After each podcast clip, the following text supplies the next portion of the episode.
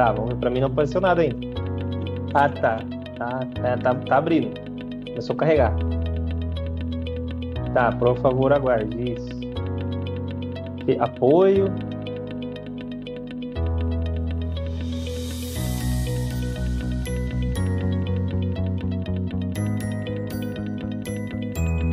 Meio complicadinho essas, essas paradas do YouTube, né, meu?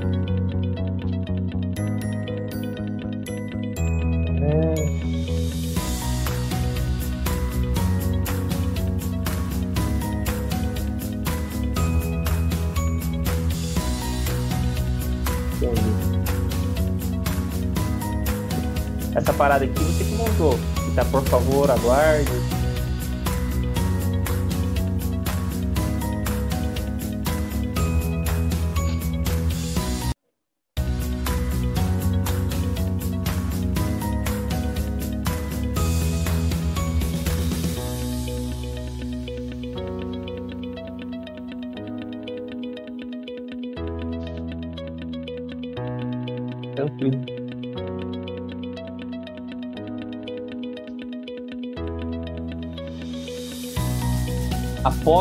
Presente é sua ou não?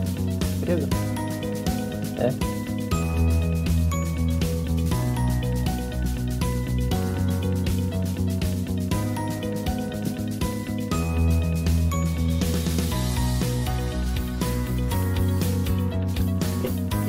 Já? Oi.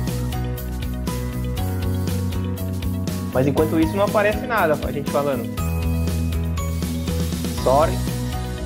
Oficialmente só hora que aparecer. É, a hora que aparecer que pra mim começa a rolar, né?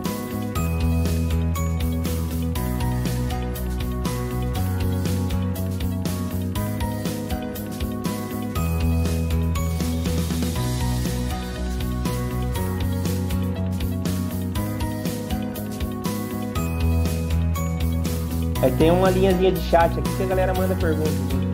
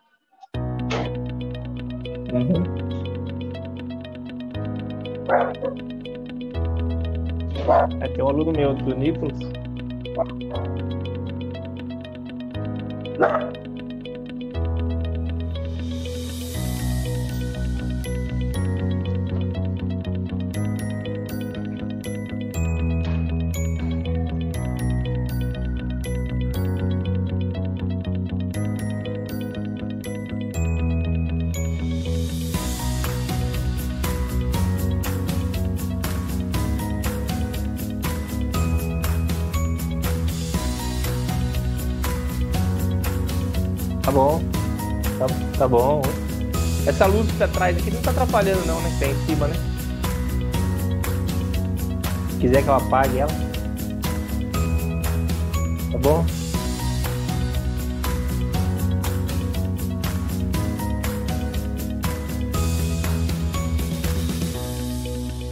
É, acho que tá, tá muito, muito forte. É, pera aí.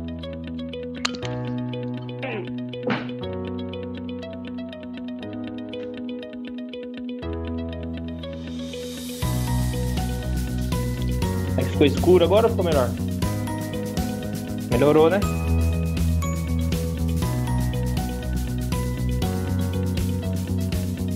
Tá, agora tá melhor sim. É, tava, tava. Tava até, até pra mim aqui no rosto, tava chato. Ah, tá muito forte no.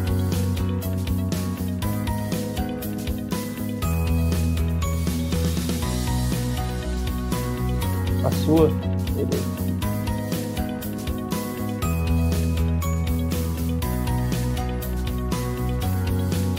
É, meu, dos meus alunos aí.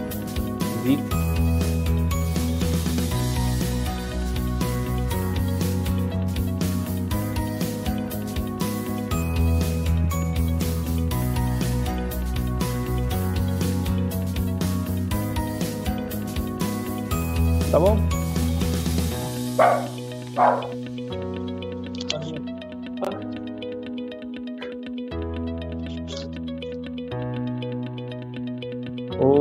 Minha, minha esposa falou que tá, tá, tá saindo a voz já lá no, no YouTube lá. Tá, falou que tá, tá dando pra escutar.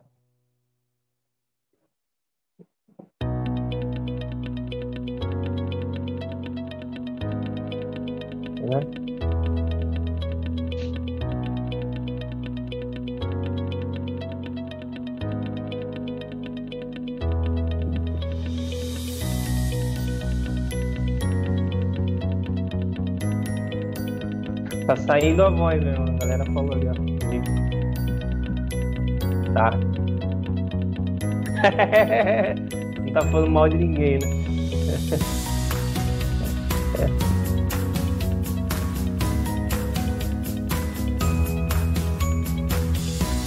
A imagem não tá saindo, né? Assim, tá só a voz. É.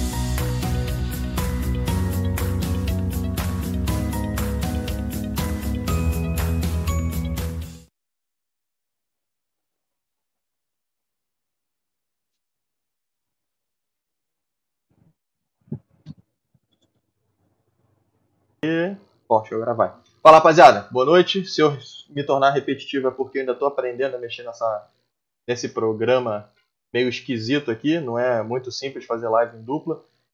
E como é ao vivo, né? Então a gente também tem que, tem que pensar que problemas podem acontecer e eu vou tentar sempre solucionar aqui o quanto antes, né? Para a gente ter uma, uma transmissão limpa, uma transmissão bacana. Eu vou contar também com a compreensão de vocês aí se tiver algum tipo de problema podem mandar ali no, no, no chat, pode conversar à vontade que a gente vai estar tá, é, vou estar tá sempre de olho né, no chat também para evitar o máximo de problemas possíveis. Né?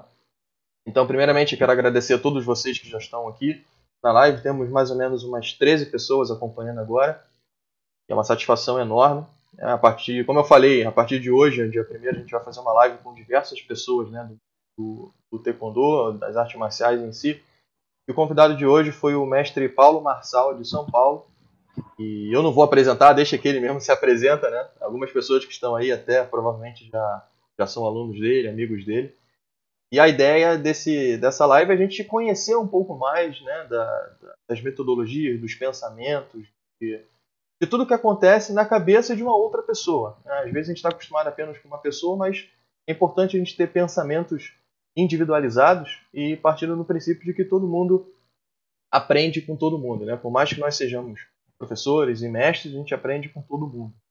Então eu estou vendo que tem mestres, inclusive, conectado aí, mestre Jefferson Machado, é um camarada nosso, também tem um canal no YouTube muito muito bacana, ensina bastante coisa, além de, de taekwondo tem a parte de música também, que acho que ele é, não sei se ele é, é músico ou se ele gosta de instrumento musical e acaba tocando, mas quem, quem quiser acompanhar, dá uma assistida aí. Jefferson Machado, muito obrigado, tá? E tem mais uma galera aí. Daniel Pagliato, Nicolas Lobo, Jane Oliveira Marçal. Essa aí deve ser nossa prima, cara. É minha mãe. Ah, essa mãe.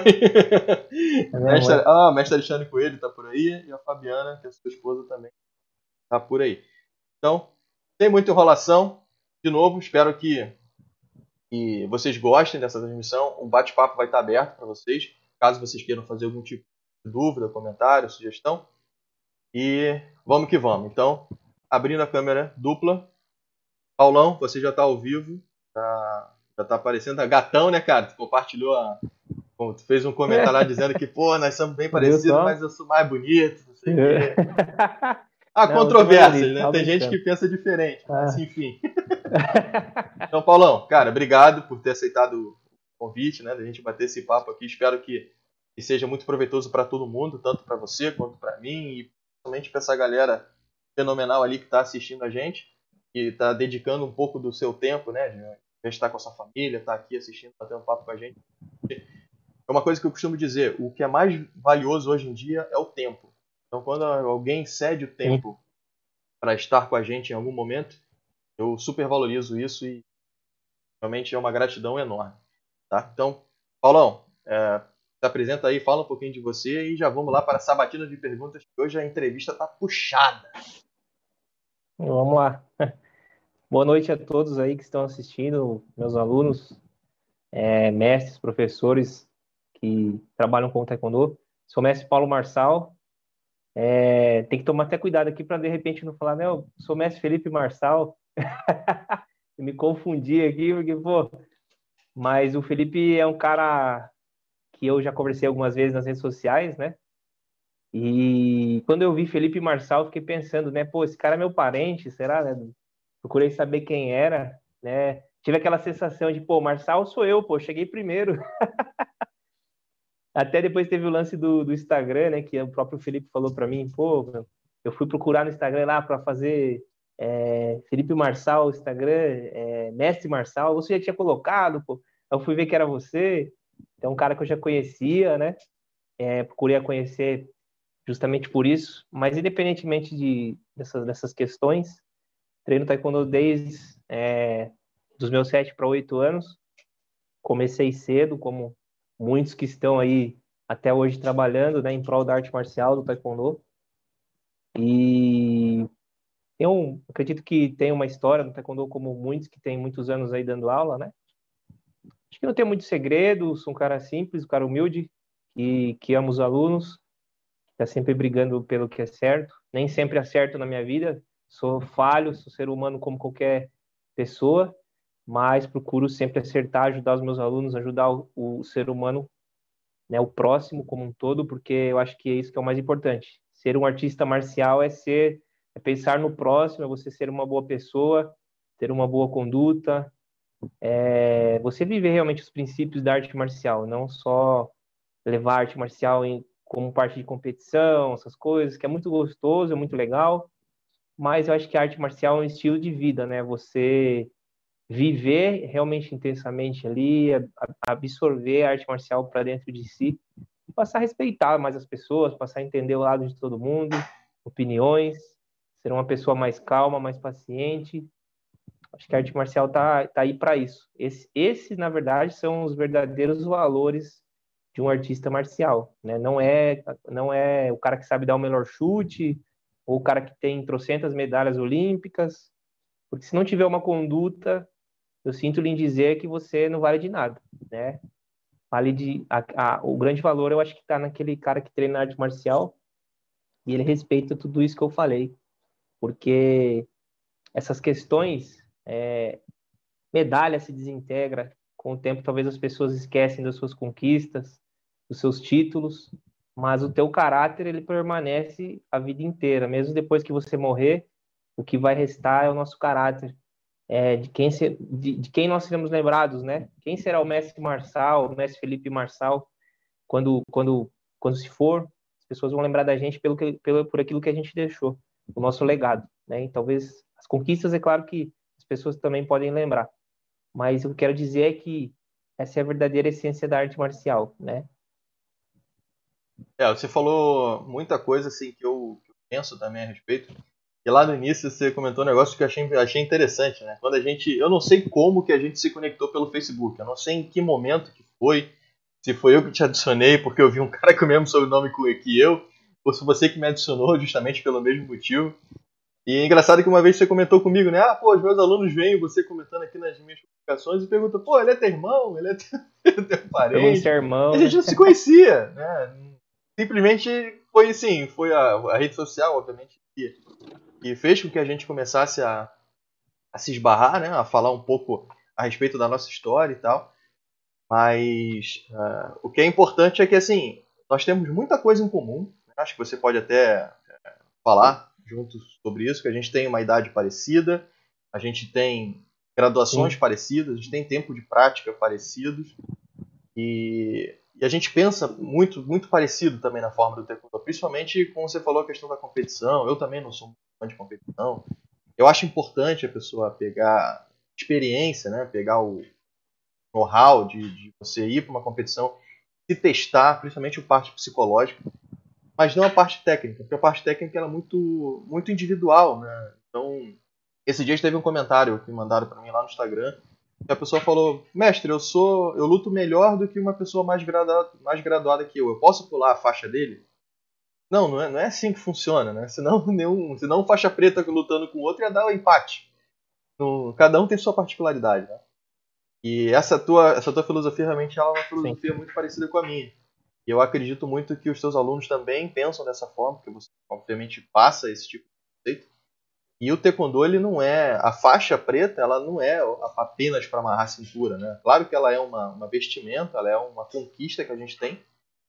Só que a faixa preta ela não é apenas uma faixa preta, é um estilo de vida. Né? A pessoa não tem uma faixa preta, a pessoa precisa ser ter uma, um estilo de vida de um faixa preta, sendo faixa preta de taekwondo, sendo faixa preta de jiu-jitsu, de karatê, ou seja lá o que for. Mas uma coisa que eu sempre falo, ser um faixa preta na vida é o mais importante, né? Você ter um gabarito na vida, você não ser mais um lixo na sociedade. E até umas vezes eu brinco, você não vai ver aluno meu jogando lixo no chão, você não vai ver aluno meu chutando um cachorro na rua, tacando uma pedra em alguém. Né? Você não vai ver isso porque não é, é, é, é, bem contra o que a gente prega, né? E eu vejo que você pensa muito, muito parecido. Infelizmente não tem tantos mestres e professores que pensam dessa forma. E infelizmente, né, existem um monte de falcatruas por aí, a gente sabe muito bem disso e vai continuar existindo, uhum. né? porque o ser humano é assim, o ser humano tem essas falhas. E eu vejo que você não, eu vejo que você junto com seus alunos a gente tem, tem uma visão muito, muito, muito profissional, muito bela né? das artes marciais, que por sua vez é diferente de luta. A gente confunde, ah, luta, é arte marcial. Não, luta é uma coisa, arte marcial é outra. Sim, com certeza. Acho que é porque um fator X, talvez, é porque nós viemos da arte marcial mais raiz, né? Do taekwondo lá de trás, dos anos 90. É, eu lembro que era bem diferente, mas é porque o mundo evoluiu, né? A parte de competição no taekwondo evoluiu. Eu sou um mestre que eu adoro competição, claro, eu preciso gostar também, né? Passar para os meus alunos, mas é o que você falou. Eu entendo que a arte marcial, ela, ela vai além de você de um esporte de competição. Acho que tem, tem até uma parada que é o é um dos Grace lá que fala, né, que ele não vê arte marcial como esporte de competição, de marcar pontos. É, ele vê como defesa pessoal, que na verdade a arte marcial foi criada para isso. Taekwondo veio do exército coreano, né? Então, ela lá atrás, eu sempre falo para os meus alunos, antes do Taekwondo ser uma uma arte marcial competitiva, olímpica, de esporte de competição, ele era o Taekwondo defesa pessoal, ele era o Taekwondo é, disciplina, conduta, hierarquia, essas coisas, né? É questões que se, que se trabalham mesmo na arte marcial. Depois que ele passou a ser um esporte olímpico, etc., de pontuação. Então, ele é taekwondo desde que ele é taekwondo, por exemplo, defesa pessoal. Depois que veio essa parte de competição. Eu não sou muito fã também dessa parte de competição, admiro. Eu acho legal meus alunos que, que chutam bem com as duas pernas, né? Gosta, tá sempre assistindo o vídeo dessa, dessa galera de seleção. E não são todos, obviamente, não é uma regra para todos, mas às vezes você pega um atleta que só quer saber de chutar, chutar, chutar, chutar raquete. Esse cara tem diversas conquistas, medalhas. Aí você manda esse cara fazer um punce, ele não faz. Não sabe uma técnica, não sabe um punce, às vezes por vezes nem um punce da faixa amarela vai lembrar. Aí você fala, poxa, será que esse cara tá realmente trabalhando o taekwondo como ele é? é então acho que acaba ficando é, deficiente em algumas outras coisas que deveriam ser praticadas na arte marcial e o cara acaba que não trabalhando, né? Só se preocupando com competição. Eu acho legal, mas eu acho que quer ser competidor é legal, seja, treine para isso, para vir as conquistas. Mas também não deixa de treinar uma boa técnica, um bom conteúdo ali, entendeu? Porque e as pessoas têm que entender também, eu vejo muito cara que que gosta de luta, eu não, não discuto, porque eu cheguei a um ponto da minha vida que eu não fico discutindo mais com a pessoa para querer ter mais razão do que ela. É igual você discutir sobre política. Você vai ficar ali eternamente. Meu pai que fala que, meu pai tá até assistindo aí, é, religião e, e, e, política não se discute, né, cara? Porque sempre vai ter, um vai ter uma opinião, outro vai ter outra. Então são coisas que é, eu respeito todo mundo, né? Tudo e a todos, não fico discutindo, mas também o cara tem que entender que era isso que eu ia analisar. Na a parte da técnica, ele treinando bom punce, a parte técnica dele ali, vai ajudar também ele na parte da luta, do Kurugi. Então ele tem que entender que ele precisa não pular etapas básicas para ele ser um bom atleta. Então, treine desde o início as questões básicas que vai te trazer maiores benefícios para você ser um grande atleta no futuro, né? Então são coisas que eu acho que são é, questões que a pessoa não pode pular. São etapas básicas, simples. É igual o cara que é, é um guitarrista. Ele tem que entender que ele precisa estudar o básico. É aquele lang-lang da, da, da, do braço da guitarra, às vezes ali um, dois, três, quatro, um, dois, três, um, dois. Mas são coisinhas que é, são coisas básicas, né? Mas que o cara tem que entender que ele precisa fazer para ser ter um menor desempenho. É um, é um, exemplo que eu quis dizer distinto da arte marcial, né? Então assim, não pulem etapas se vocês querem ser bons atletas, né? Olímpicos, enfim, se você vai é, se adentrar de uma maneira maior nessa parte de competição, não pule as etapas básicas. É minha, meu conselho aí, como eu acredito que você também compartilha da mesma opinião do que eu. É, uma coisa que eu sempre falo é assim, a gente precisa ter paciência, não pular etapas, né? E as, as, as etapas elas são fundamentais, tanto na construção do ser humano, como na construção de um atleta.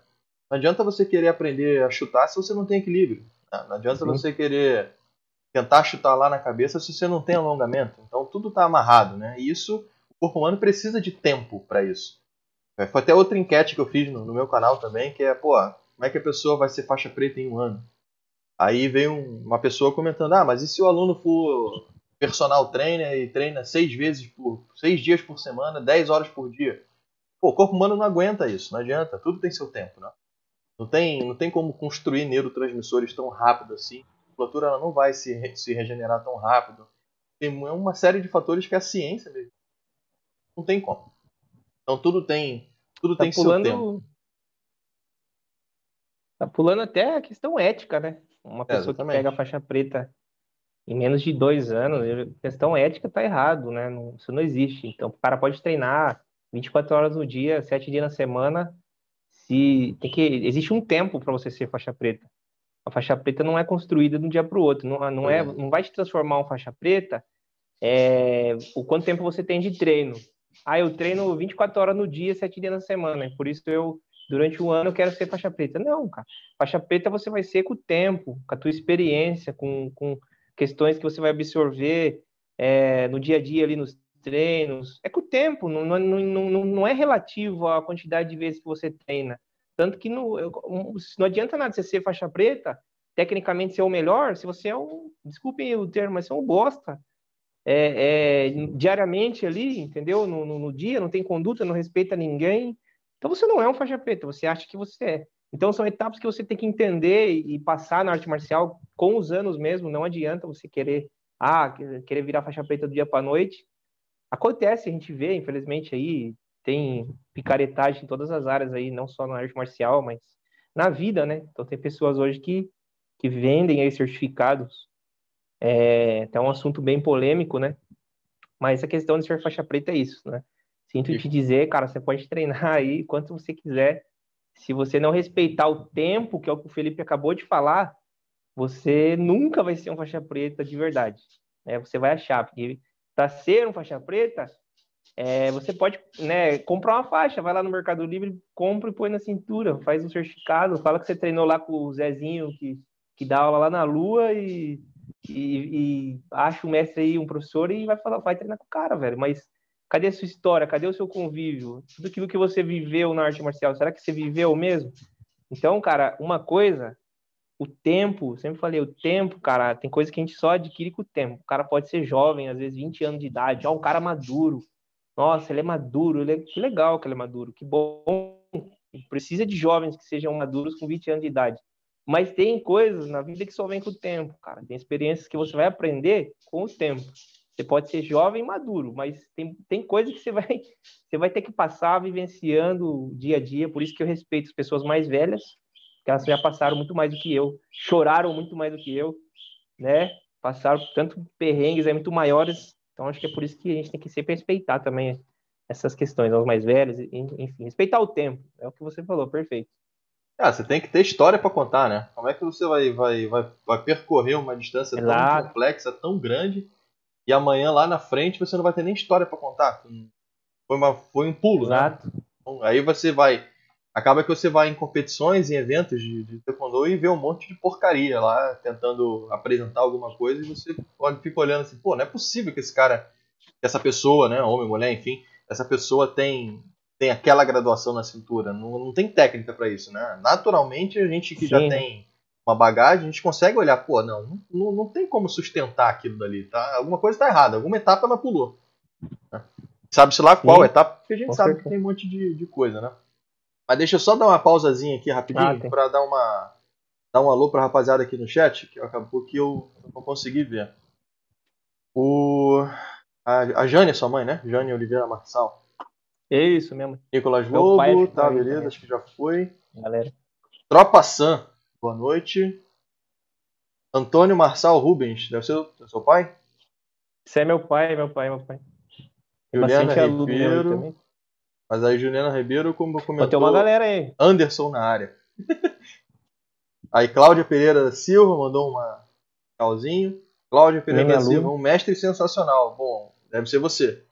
Eu não sou sensacional, então só pode ser você. Não, você também. o mestre Alexandre Coelho, muito bem colocado. Ele comentou um pouco mais, um pouco antes ali, quando a gente estava falando, provavelmente a respeito de ser faixa preta, né? Aí a Cláudia comentou de novo: exemplos de pessoas. Obrigado por ensinar nossas crianças com valores tão importantes. É um tema que eu vou abordar aqui ainda, tá? Porque a ideia dessa live, além de a gente conversar sobre o taekwondo, é conhecer um pouco mais a história do, do, do, caso de hoje do Paulo, né, que é o nosso convidado. Porque às vezes pode ser que algum aluno teu não consiga, não sabe né, de, uma, de uma história sua, de um pensamento seu, e a ideia aqui é a gente colocar isso para fora. Então eu tenho uma, uhum. eu tenho uma listinha de, de tópicos aqui que eu acho que eu vou te colocar numa berlinda, vai ser interessante, vai ser legal. Mas é, mas é pro bom, é pro bem. Não, fica, não precisa ficar preocupado, não. Tá bom. Aí a, a Gal Vicente, boa noite, mestres. Boa noite. E tem ali, estou putinho da vida. Ao meu ver, o Taekwondo WT tinha que ter uma opção de competição mais voltada e outra mais voltada para marcialidade. Concordo. Uh, Antônio Eduardo Campos, boa noite, mestres. Gabriel Oliveira, boa noite. Jay, The Master of Lightning. Boa noite, mestres. Nossa, deve ser coisa do teu lado também, não conheço. O Leandro Teixeira, Boa noite, mestre. Gostaria de saber sobre a opinião de vocês a nova modalidade Pro Taekwondo. E aí, esse vai ficar tenso. Se eu falar o que eu penso aqui, acho que eu vou ser até punido. Mas com esse pequeno comentário já deu para entender o que, eu penso a respeito. Graduação conquista com dignidade, é isso mesmo. Boa, mano. Rafael Moreno. Alan do Carmo, mestre Alan do Carmo, lá do É amigo meu, parceiro. Boa noite. Mestre Alan do Carmo também tem um canal no YouTube quem quiser acompanhar ali, ele, ele faz bastante coisa técnica lá no canal dele, dá umas, umas dicas sensacionais. Até fica a dica aí para você, Paulão, se não conhecer o canal do Mestre do Carmo, vale a pena assistir lá também. Ah, a história do garotinho que contou até 10 em coreano foi linda. Juliana Ribeiro. Sabe dessa história? Isso aí é, foi um aluninho meu que tinha ah, aluno teu? autismo, né? É, e conta até rapidamente aí para todos. Ele estava muito ansioso, foi o exame troca de faixa do dia 21, e ele tem uma certa dificuldade com o público. A mãe dele, quando ele começou a treinar, a mãe dele falou que ele tinha uma certa dificuldade para falar em público. Geralmente a pessoa que tem autismo, ela se retrai, né, um pouco mais do que outras pessoas. Também costumo dizer que eu acho que independente se tem autismo ou não, é uma pessoa que tem total capacidade, um menino bonito, cheio de saúde, cheio de potencial. Por vezes ele tem até mais potencial do que outros alunos ali, crianças. Ele presta mais atenção em alguns momentos. Ele foca. É, claro que às vezes tem que chamar atenção dele ali como qualquer criança. Mas ele estava estudando e eu falei para as crianças que era para contar de 1 a 10 em coreano é, para me apresentar no, no, dia do exame. E ele treinou né, durante a, sexta-feira que foi feriado aqui em São Paulo e acho que foi da Consciência Negra, se não me engano. E no sábado do seguinte, no sábado seguinte, no dia seguinte, dia 21, seria é, o exame. Então ele chegou o momento de chamar ele ali para contar, ele se retraiu, tem até esse vídeo lá nas minhas redes sociais, né? Ele se retraiu, ele não queria contar. Por um momento eu achei que ele não conseguiria. Eu acho que aí na hora que eu perguntei para ele, né? Conta lá, Leonardo, para nós. Ele falou que não ia contar e que se retraiu. E aí ele colocou a mão no rosto assim e, e se fechou realmente. Como eu falei, ele se retraiu. E aí eu falei para ele, falei, acho que aí é que entra o papel de um bom mestre, né? É, independentemente de qualquer coisa, acho que um bom mestre é aquele que instrui na hora certa, que, que usa a palavra no momento certo. E eu falei para ele, Léo, olha aqui para mim. Primeiramente, tira a mão do rosto, né? Aí ele tirou a mão do rosto, falei, olha aqui para mim, você é forte, você consegue. Ali usei momentos ali, palavras que para encorajar ele mesmo. E ele tirou a mão do rosto, falei, bom, olha para mim, começa a contar de 1 a 10 em coreano que você vai conseguir. E ele contou de 1 a 10 sem errar, né? Haná, Dur, Sé. E foi maravilhoso aquele momento. O pai dele falou que foram os momentos mais emocionantes ali. Ele tem, o Léo, se não me engano, tem oito anos, uma criança, como eu falei, normal, que passa qualquer dificuldade como qualquer outra criança.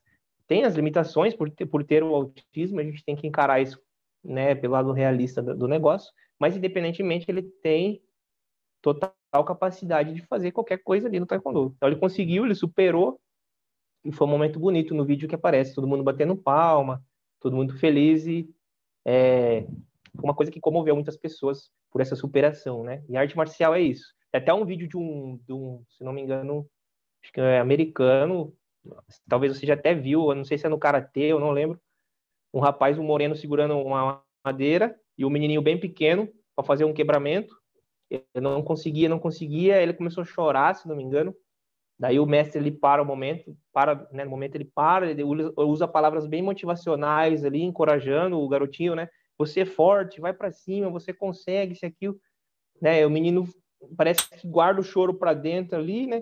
Dá um grito forte, faz o quebramento e consegue superar, né? Por muito talvez porque o mestre dele, o professor ali na hora soube usar as palavras certas no momento certo, porque também não adianta nada o cara, o menino se retrair, pôr a mão no rosto, pegar um mestre mais ignorante assim que não consegue é, usar as palavras corretas ali no momento correto, o menino ia se retrair mais, né? E se você usa palavras mais ríspidas ali, pô, meu, oh, já xinga, já a criança ia começar a chorar, ia ser pior, ela ia se frustrar. Talvez ela nem fosse treinar nunca mais. É um momento tão frustrante para a criança que talvez ela nem ia querer mais voltar no tatame e treinar taekwondo. Então, eu acho que tem que usar as palavras no momento certo, né? Então, essa foi a história aí. Já demorei um pouquinho para contar, mas é que foi muito realmente muito bonito. Comoveu bastante as pessoas aí. Esse vídeo tá, depois quem quiser, tá até no público lá nas minhas redes sociais. Mestre Marçal tá, tá compartilhado em público. Esse vídeo tá lá, vocês podem assistir. E é muito bacana. Esse vídeo tá no, tá no Instagram ou tá no Facebook? Tá no meu tá Instagram, no... tá, no, tá no meu Instagram, tá no Instagram da academia, né? Academia Marcal, sem o cedilha, Marcal Team. É, e tá no meu Facebook também, Mestre Marçal, é, Paulo Marçal, né? Também tá lá no meu Facebook, tá como público. Então quem entrar lá vai conseguir visualizar esse vídeo aí. Impressionante a força que a arte marcial tem na vida das pessoas, né? Talvez se não fosse arte Sim. marcial, talvez ele, esse menino, ele não teria feito o que fez, né? não teria conseguido sair desse Sim. casulo, né? Se fechar, como você falou. E é, é, totalmente normal. Eu já tive isso também. Às vezes a gente fica se retraindo de tal forma que se não vier alguém de fora, né? Eu chamo de terceira pessoa, né? Alguém de fora para tentar puxar aquela pessoa dali sozinha, aquela pessoa muitas das vezes não consegue, não consegue sair ela precisa de uma força externa, né? E como você falou, uma força que de fato vai ajudar, vai incentivar, e não uma força que vai fazer com que ela se retraia mais ainda. Se retrai. Isso. Então a gente tem Exatamente. que ter esse feeling, né? Gente, nós como, como professores, uh, a gente tem que ter esse feeling de, pô, na hora que a gente precisa incentivar, tem que ter essa percepção, né, cara? Na hora que tem que puxar é. a orelha, tem que puxar a orelha. Tem Mas... que puxar a orelha também, é verdade. Faz parte, né? Porque é o nosso papel, né? como, como pessoa. A gente precisa exigir dos nossos, dos nossos alunos, sendo que a gente precisa também manter o respeito e, e saber que, às vezes, o que a, a, forma que uma pessoa aprende não necessariamente é a mesma forma de que outra pessoa aprende. Então a gente tem que ter essa, esse jogo de cintura também. É eu, verdade, vi muito, eu vi muito isso. Eu tinha, eu tinha um projeto social para pessoas com síndrome de Down aqui em Blumenau. Eu dava aula, né? Sim, eu, eu junto com a minha esposa. Sendo que aí veio a pandemia e meio que e até porque são, são grupos de risco, a gente teve que parar um pouco esse projeto. Mas é uma coisa assim sensacional, porque é um aprendizado para a gente. A gente precisa ensinar de uma forma diferente. Né? Porque a, a, a, percepção é diferente. Né? Cada um, dentro de uma, de uma sala de aula com 20 alunos, às vezes cada um tem uma percepção diferente. Cabe a gente tentar equilibrar essa equação e fazer com que todo mundo aprenda o máximo possível. Não travando os que têm mais condição, mas não exigindo muito mais dos que, dos que não têm condição. Tem que sempre Sim.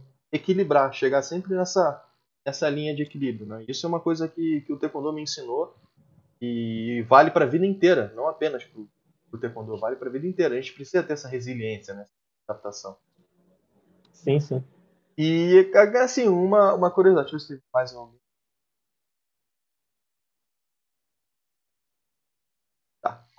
Uh, eu já vou ler mais alguns comentários. Tem alguns comentários ali, mas vamos seguir aqui, depois a gente volta um pouquinho. Então a live vai ficar com 10 horas. Agora sim, eu quero fazer mais umas perguntas um pouco mais pessoais. Porque eu acho importante também que as pessoas uh, saibam isso da, da gente, né? Eu já falei muito sobre isso no meu canal. Mas como que o taekwondo, quando, como e quando que o taekwondo entrou na tua vida?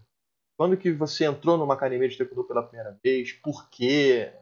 Fala um pouquinho dessa tua desse início, né? Podemos dizer, dessa raiz. É...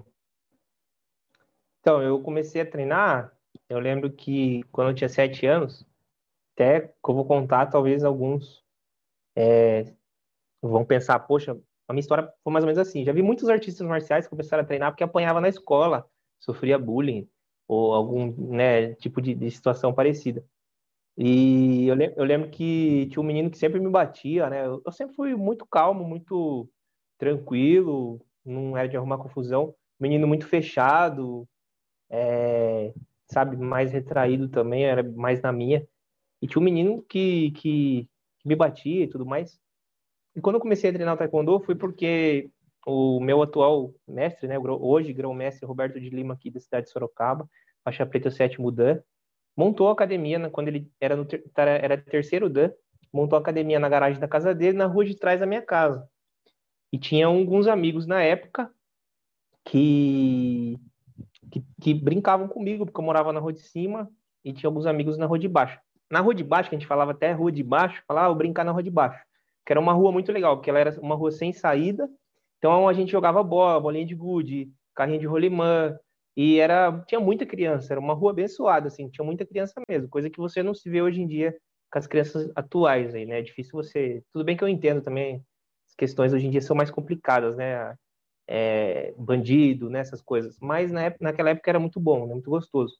E as criançadas brincavam ali, né, todas juntas, e quando o mestre Roberto de Lima abriu a academia, as crianças da rua de baixo começaram a chamar as crianças da rua de cima, porque eu era da rua de cima e tinha mais umas três, quatro crianças que eram da rua de cima também. E, e foi assim, começou um, aí começou outro, foi entrando e um foi falando pro outro. Até o momento que a galera da rua de cima, pô, né, o que que é esse taekwondo aí e tal. E na época que eu treinava taekwondo, é, hoje você anda com dobô na rua, por exemplo, as pessoas te respeitam, né? As pessoas olham assim, ficam te olhando. Antigamente tiravam sarro, né? Ah, sai que eu dou, ya, ya. A gente andava na rua com os uniformes. Eu lembro que os caras passavam no carro, tirava sarro, né? Hoje em dia arte marcial é muito mais respeitada, eu acredito assim, porque tem muitas evoluções aí, né? Tudo mais. E, e foi assim, cara, foi assim que eu comecei a treinar, com sete anos de idade. Tô aí até hoje, né? E evolução, né? Eu sou faixa preta quarto dan. Mas foi assim, acho que foi como muitos, de repente a criança começa ali sem pretensão. Eu comecei a fazer por atividade física, por esporte, na época que meus pais me colocaram. Acho que não teve nada assim, tipo, ah, eu quero que ele seja um campeão, quero que ele vá para competição. Que eu vejo alguns pais às vezes comentar, né? Eu quero que meu filho seja atleta, eu acho legal.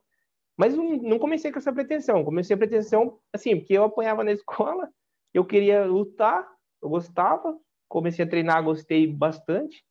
E foi assim, foi assim que eu comecei, o taekwondo entrou na minha vida e nunca mais saiu. É, eu tenho uma história parecida e, na verdade, eu, eu com 10 para 11 anos de idade, eu entrei pro taekwondo na primeira academia que eu vi que era, era luta, né? Na época eu não sabia o que era taekwondo. Era uma academia de luta que eu queria aprender a lutar para bater do meu irmão. o meu irmão, é. ele, ele, fazia... naquela época não era bullying, né? A gente chamava de, naquela época, era virar homem, né?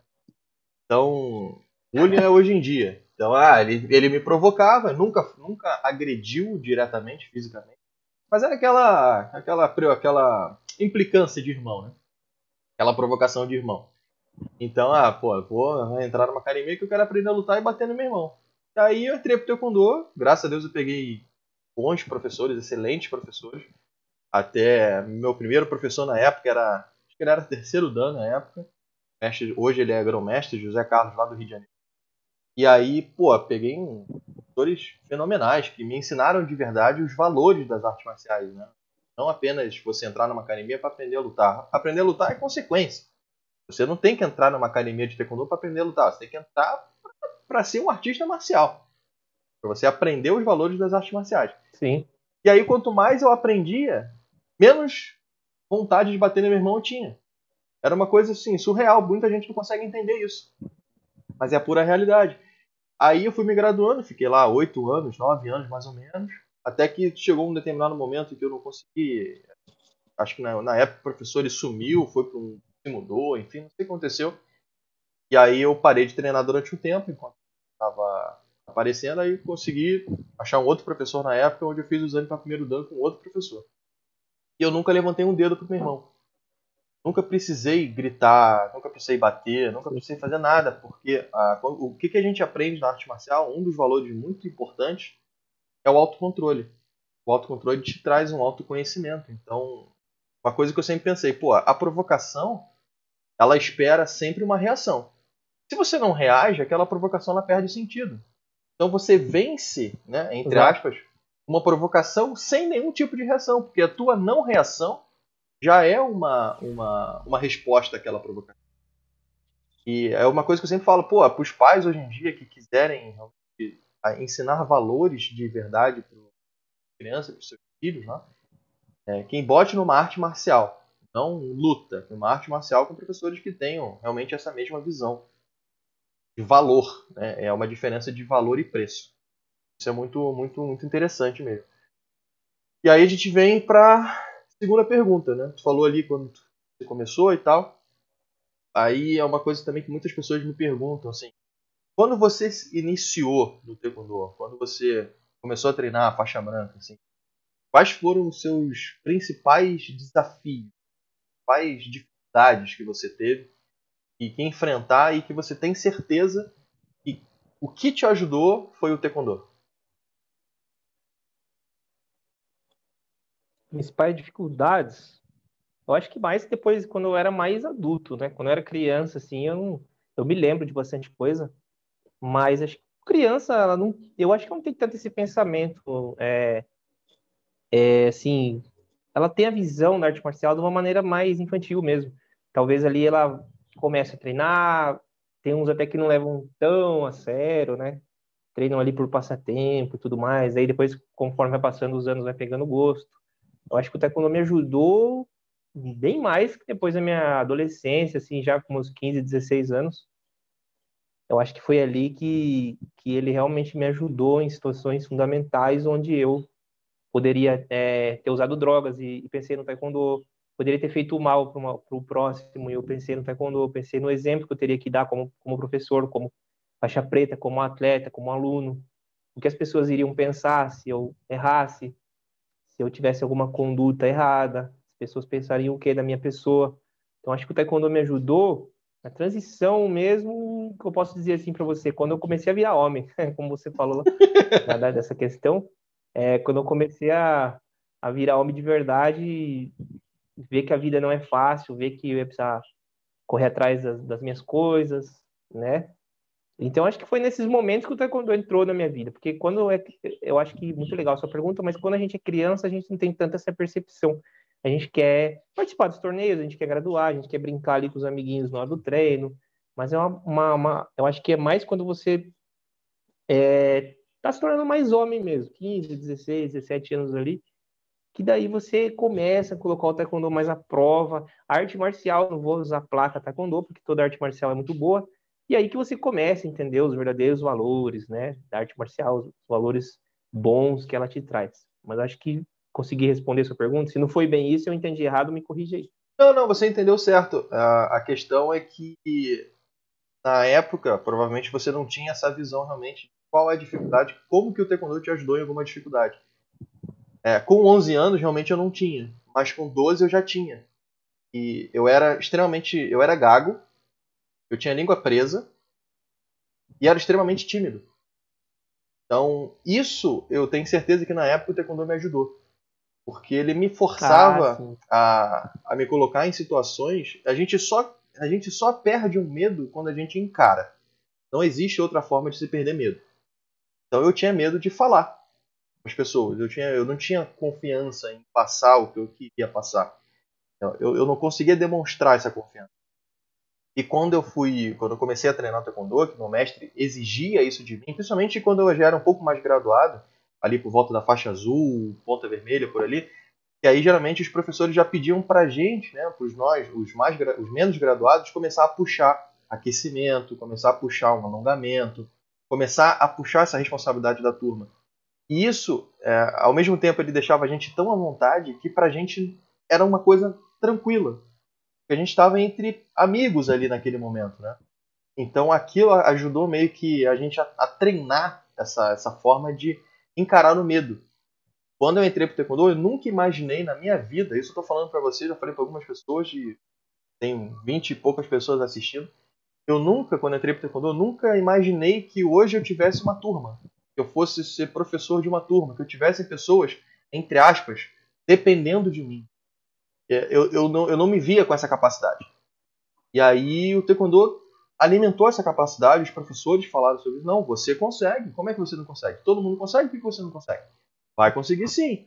E foi puxando, foi puxando e quebrando paradigmas e sempre é, me colocando numa situação isso. de desconforto, né? porque o sucesso ele está longe do conforto, né? Ele está fora da zona de conforto. Se você ficar acomodado, você não vai evoluir nunca. E era isso que eles faziam sempre, sempre, sempre me colocando à prova, colocando à prova. E aí chega um certo momento que você entende, pô, não, agora tudo faz sentido. Porque hoje eu faço isso com os meus alunos. É, às vezes eles não têm a confiança que eu acho que eles deveriam ter e vou colocando à prova, vou colocando à prova. Não, vai sim. Você só vai terminar o movimento quando você fizer certo. Você nunca vai terminar o movimento errado. Né? E isso eu digo, isso foi o taekwondo que me ajudou. Essa parte mental foi o taekwondo que me ajudou e com 12, 13, 14 anos mais ou menos. Não sei se tem Sim, algum não, aluno aí, algum, alguém aí que já passou por isso também. Mas é. São essas Sim, coisas que a gente, Eu acho que foi um momento marcante, né? Foi um momento, mar... diante da sua pergunta, foi um momento marcante para você, porque algo que você superou ali, nessa faixa etária que você tinha, né? Na, na, idade que você tinha ali, entre 11 e 12 anos. As minhas superações maiores já foram colocadas mais à prova, um pouco mais velho mesmo, 14, 15, 16 anos, que eu tive que colocar o taekwondo à frente em situações que eu tive que dar exemplo, pensar, pô, preciso dar exemplo, como aluno, como eu falei, como atleta, como artista marcial, coisas que meu mestre me ensina, coisas que, né, todo bom professor, todo mestre passa para o teu aluno. Mas foi, foi questões marcantes, eu entendi o que você quer dizer, tá perfeito, é isso mesmo, mas é que na, na sua visão foi um pouco antes, né, na minha foi um pouco depois, né? essa questão de, de superar mesmo. É, aconteceu coisa, aconteceram coisas parecidas, mas em momentos diferentes da vida, em idades, dizer. Isso, é, exato. Isso, obviamente, Exatamente. cada um tem, tem, tem o seu time, né? Cada um tem o seu tempo para lidar exato, com essas situações. Com certeza. Muitas coisas são variáveis. É tem tanta gente hoje em dia com 18, 20 anos que não passou pelo que nós passamos quando a gente tinha 13, 14. Sim. Então sim, a sociedade sim. ela vem é mudando. É e aí, consequentemente, essa, vem, essas, né? essas, esse padrão etário, podemos dizer assim, ele também vai se transformando. E é isso mesmo. E assim, com relação a. É que eu tô lendo um roteiro aqui, por isso que eu tô baixando e olhando. Tá bom. E assim, eu particularmente eu não tive um incentivador muito forte que me falou não, você vai fazer isso porque vai ser importante para você. Meio que eu tive que tirar isso da minha cabeça mesmo. Foi uma decisão própria. Você teve algum, alguma pessoa ou algo, enfim, que te incentivou a você entrar para o taekwondo, para a academia de arte marcial, enfim? A gente fala taekwondo porque é isso que a gente escolheu para nossa vida. Mas poderia ser uma outra arte marcial qualquer, como você bem falou. Mas teve alguém que chegou e falou: não, cara, vai sim. Uhum. E de uhum. repente você desanimou em algum momento e a pessoa foi lá e, não, vai sim, que você vai ser um mestre de excelência, de qualidade, vai ter um monte de gente te acompanhando. Então, Perfeito. Também foram, é, foram linhas do tempo diferentes. Não foi. É, comecei a treinar assim, é, não tinha muito pensamento, como seria, né? Como falei, criança mesmo ali. É, depois, já de um certo tempo, que eu comecei a dar aula, É, às vezes eu não acreditava no meu potencial, achava que não iria dar certo, né? E foram duas pessoas que falaram para mim, assim, um amigo, né? Muito querido, se chama Henderson, e a minha esposa, Fabiana, que é a pessoa, na minha vida, é uma pessoa maravilhosa que sempre me apoia. Mas foram, du foram duas pessoas que foram as únicas pessoas que eu lembro que mais me incentivaram. Lógico que teve meus pais, teve pessoas próximas, pessoas que eu já conhecia, que deram palavras motivacionais, mas pessoa que comprou minha briga mesmo, para bem dizer assim, falou: não, vai lá, aluga um salão, vai dar certo. É, foram, é, foi esse meu amigo, né?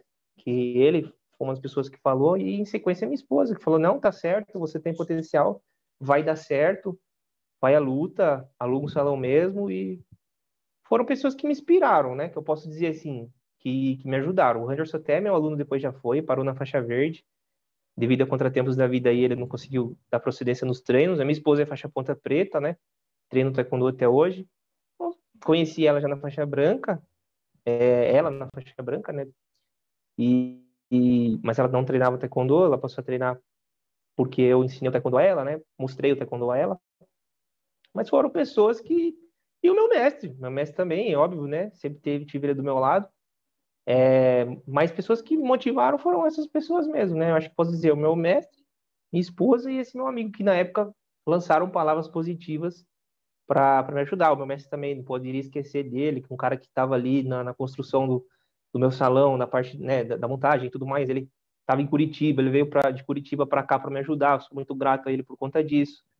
Né? Então foram pessoas que pessoas fundamentais, que eu posso dizer, porque eu acho que todo, toda pessoa que chegou num determinado sucesso na vida, ela ela teve coadjuvantes, pessoas que trabalharam ali junto, motivaram, né? Agora tem uma, uma frase que eu levo para mim como frase de vida, que daí agora já te falando essa frase aqui, eu, eu falo isso também para os meus alunos. Hoje, a minha maior inspiração sou eu mesmo eu coloco assim, é uma frase que eu tenho que até colocar lá na, na, na academia, mandar escrever lá na parede. Eu, eu, falo assim, seja você mesmo sua maior inspiração. Não é uma frase que eu criei, não. Obviamente essa frase eu já escutei em outros lugares, mas seja você mesmo a sua maior inspiração.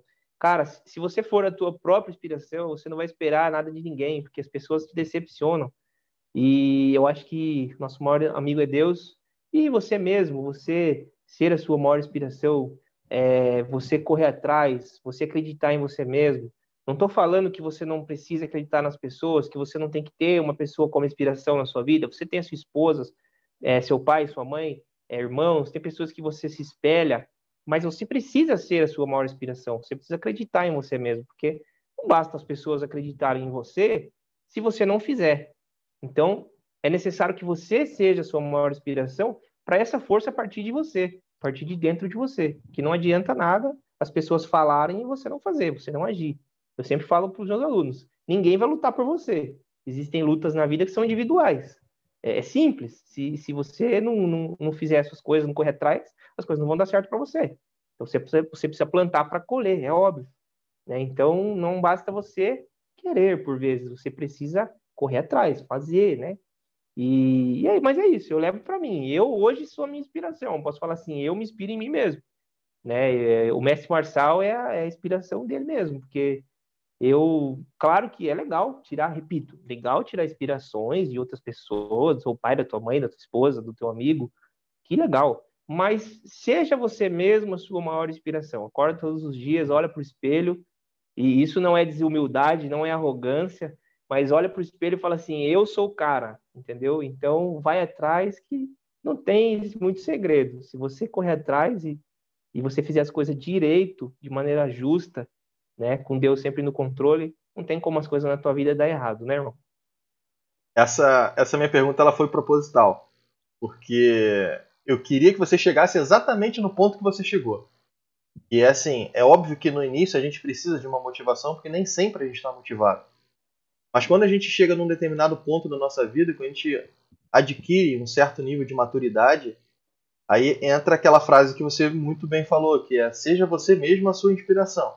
Porque se você ficar dependendo de outras pessoas, cara, você não, não, né, você não vai ter uma direção própria. Claro que apoio é importante, não. é claro que, que é, incentivo é importante, claro que é importante. Só que você não pode depender disso para ser alguém na tua vida, para você buscar um objetivo. Né? Quem tem que definir isso é você mesmo. Você tem que explorar isso cada vez mais na tua cabeça, desenvolver isso, né? É, criar essa maturidade em qualquer coisa, não apenas dentro do taekwondo, em qualquer coisa. Se você tem o objetivo de aprender é, inglês, por exemplo, tu vai esperar alguém te entregar um livro para você aprender inglês? Não, pô, tu vai lá, pesquisa na internet, livro de YouTube, cursos online. Se tiver dinheiro para pagar, paga. Se não tiver dinheiro para pagar, tem tanto, tanto canal no YouTube que vai te ensinar isso. Estou dando só um exemplo de inglês, mas que pode ser qualquer outra, outro tipo de aprendizado.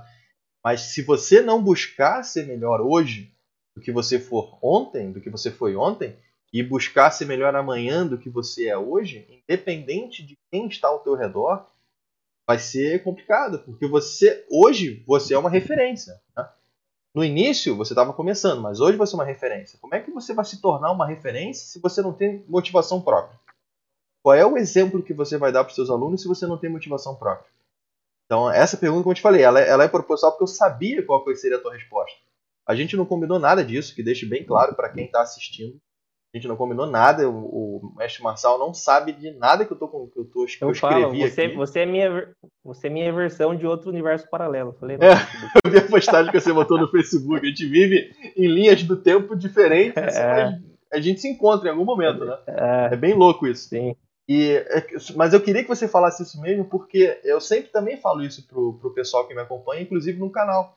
Não adianta você esperar incentivo de ninguém. Busque em você.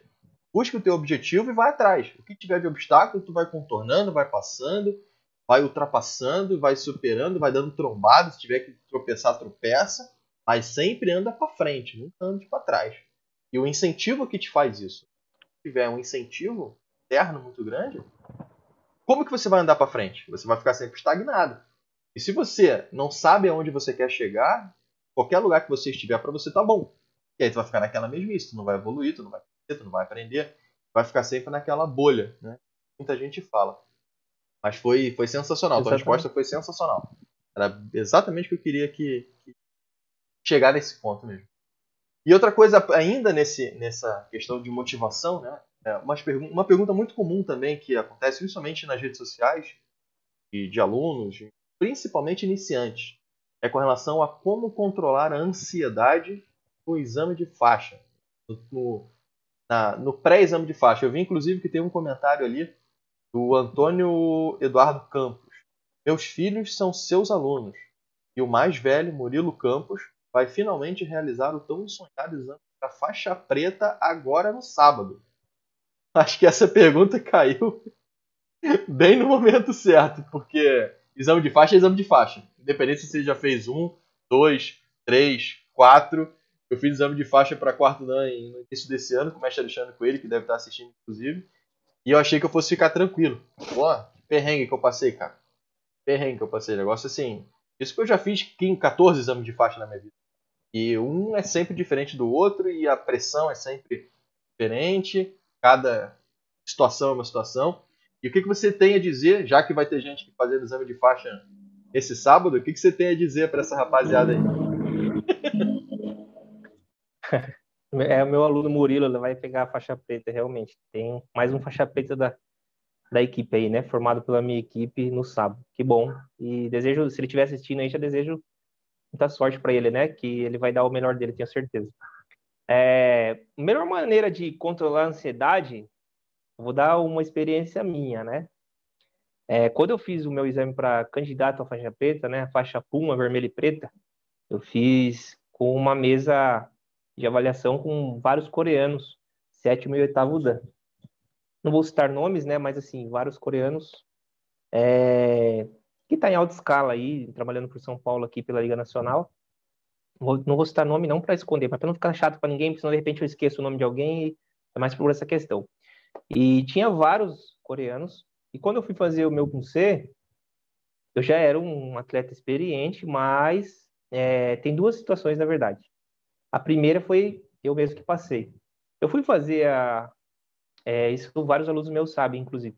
Quando eu fui apresentar o meu C, eu olhei para a mesa de avaliação e eu faço isso hoje como mestre, mas não é por maldade, é para a gente pôr o aluno no teste, porque a gente quer que o aluno realmente é um momento que o aluno está sendo testado. Então você vai, você vai meter a marra ali mesmo para cima do aluno para ele dar aquela balançada, porque pô, os mestres estão na mesa. Vai fazer tremer na base, né? Pessoas fazer tremer na base, é. E eu tenho certeza que o meu punce estava bom, é... ou estava ali mediano, que fosse, mas não estava nada errado. E eu lembro que eu olhei para a mesa e o, um dos grão-mestres balançou a cabeça assim com uma cara de bravo, que coreano já tem cara amarrada, né? Eles já tem cara mais fechada, né? E ele fez assim, fez assim, balançou a cabeça, sinal fez sinal que não e foi anotar na, na prancheta dele, né? Eu me fiquei tão nervoso com aquele momento que eu olhei e me desestabilizou tanto. Eu falei, meu Deus do céu. Aí lasquei, já até, já até reprovei, né? Eu pensei, pô, foi um momento tão tenso que eu falei, misericórdia. Aí a, aquilo me mexeu comigo de uma maneira que eu esqueci meu punce. Eu errei, comecei a errar, errar, até o momento que o meu mestre chegou para me ajudar na, na, na, pista de avaliação para fazer junto comigo. Eu passei uma vergonha na época. Eu lembro que eu voltei no ônibus chorando, triste, pensando, pô, reprovei, né? E foi porque eu olhei para a mesa. E eu já vi um mestre, é, eu não lembro o nome dele, ele, ele, ia, ele ia pegar a, o sexto dele, estava do quinto para o sexto, foi na Liga Nacional, e o Sangue Ninchô estava lá. Aí, pomba, né? Sangue Ninchô na mesa, né? O pai do Taekwondo, o deus do Taekwondo no Brasil, né? Um dos introdutores do, do Taekwondo no Brasil, o principal introdutor do Taekwondo no Brasil, ele sentado na mesa. E esse senhor, esse senhor já era senhor de idade, uns 60 e poucos anos.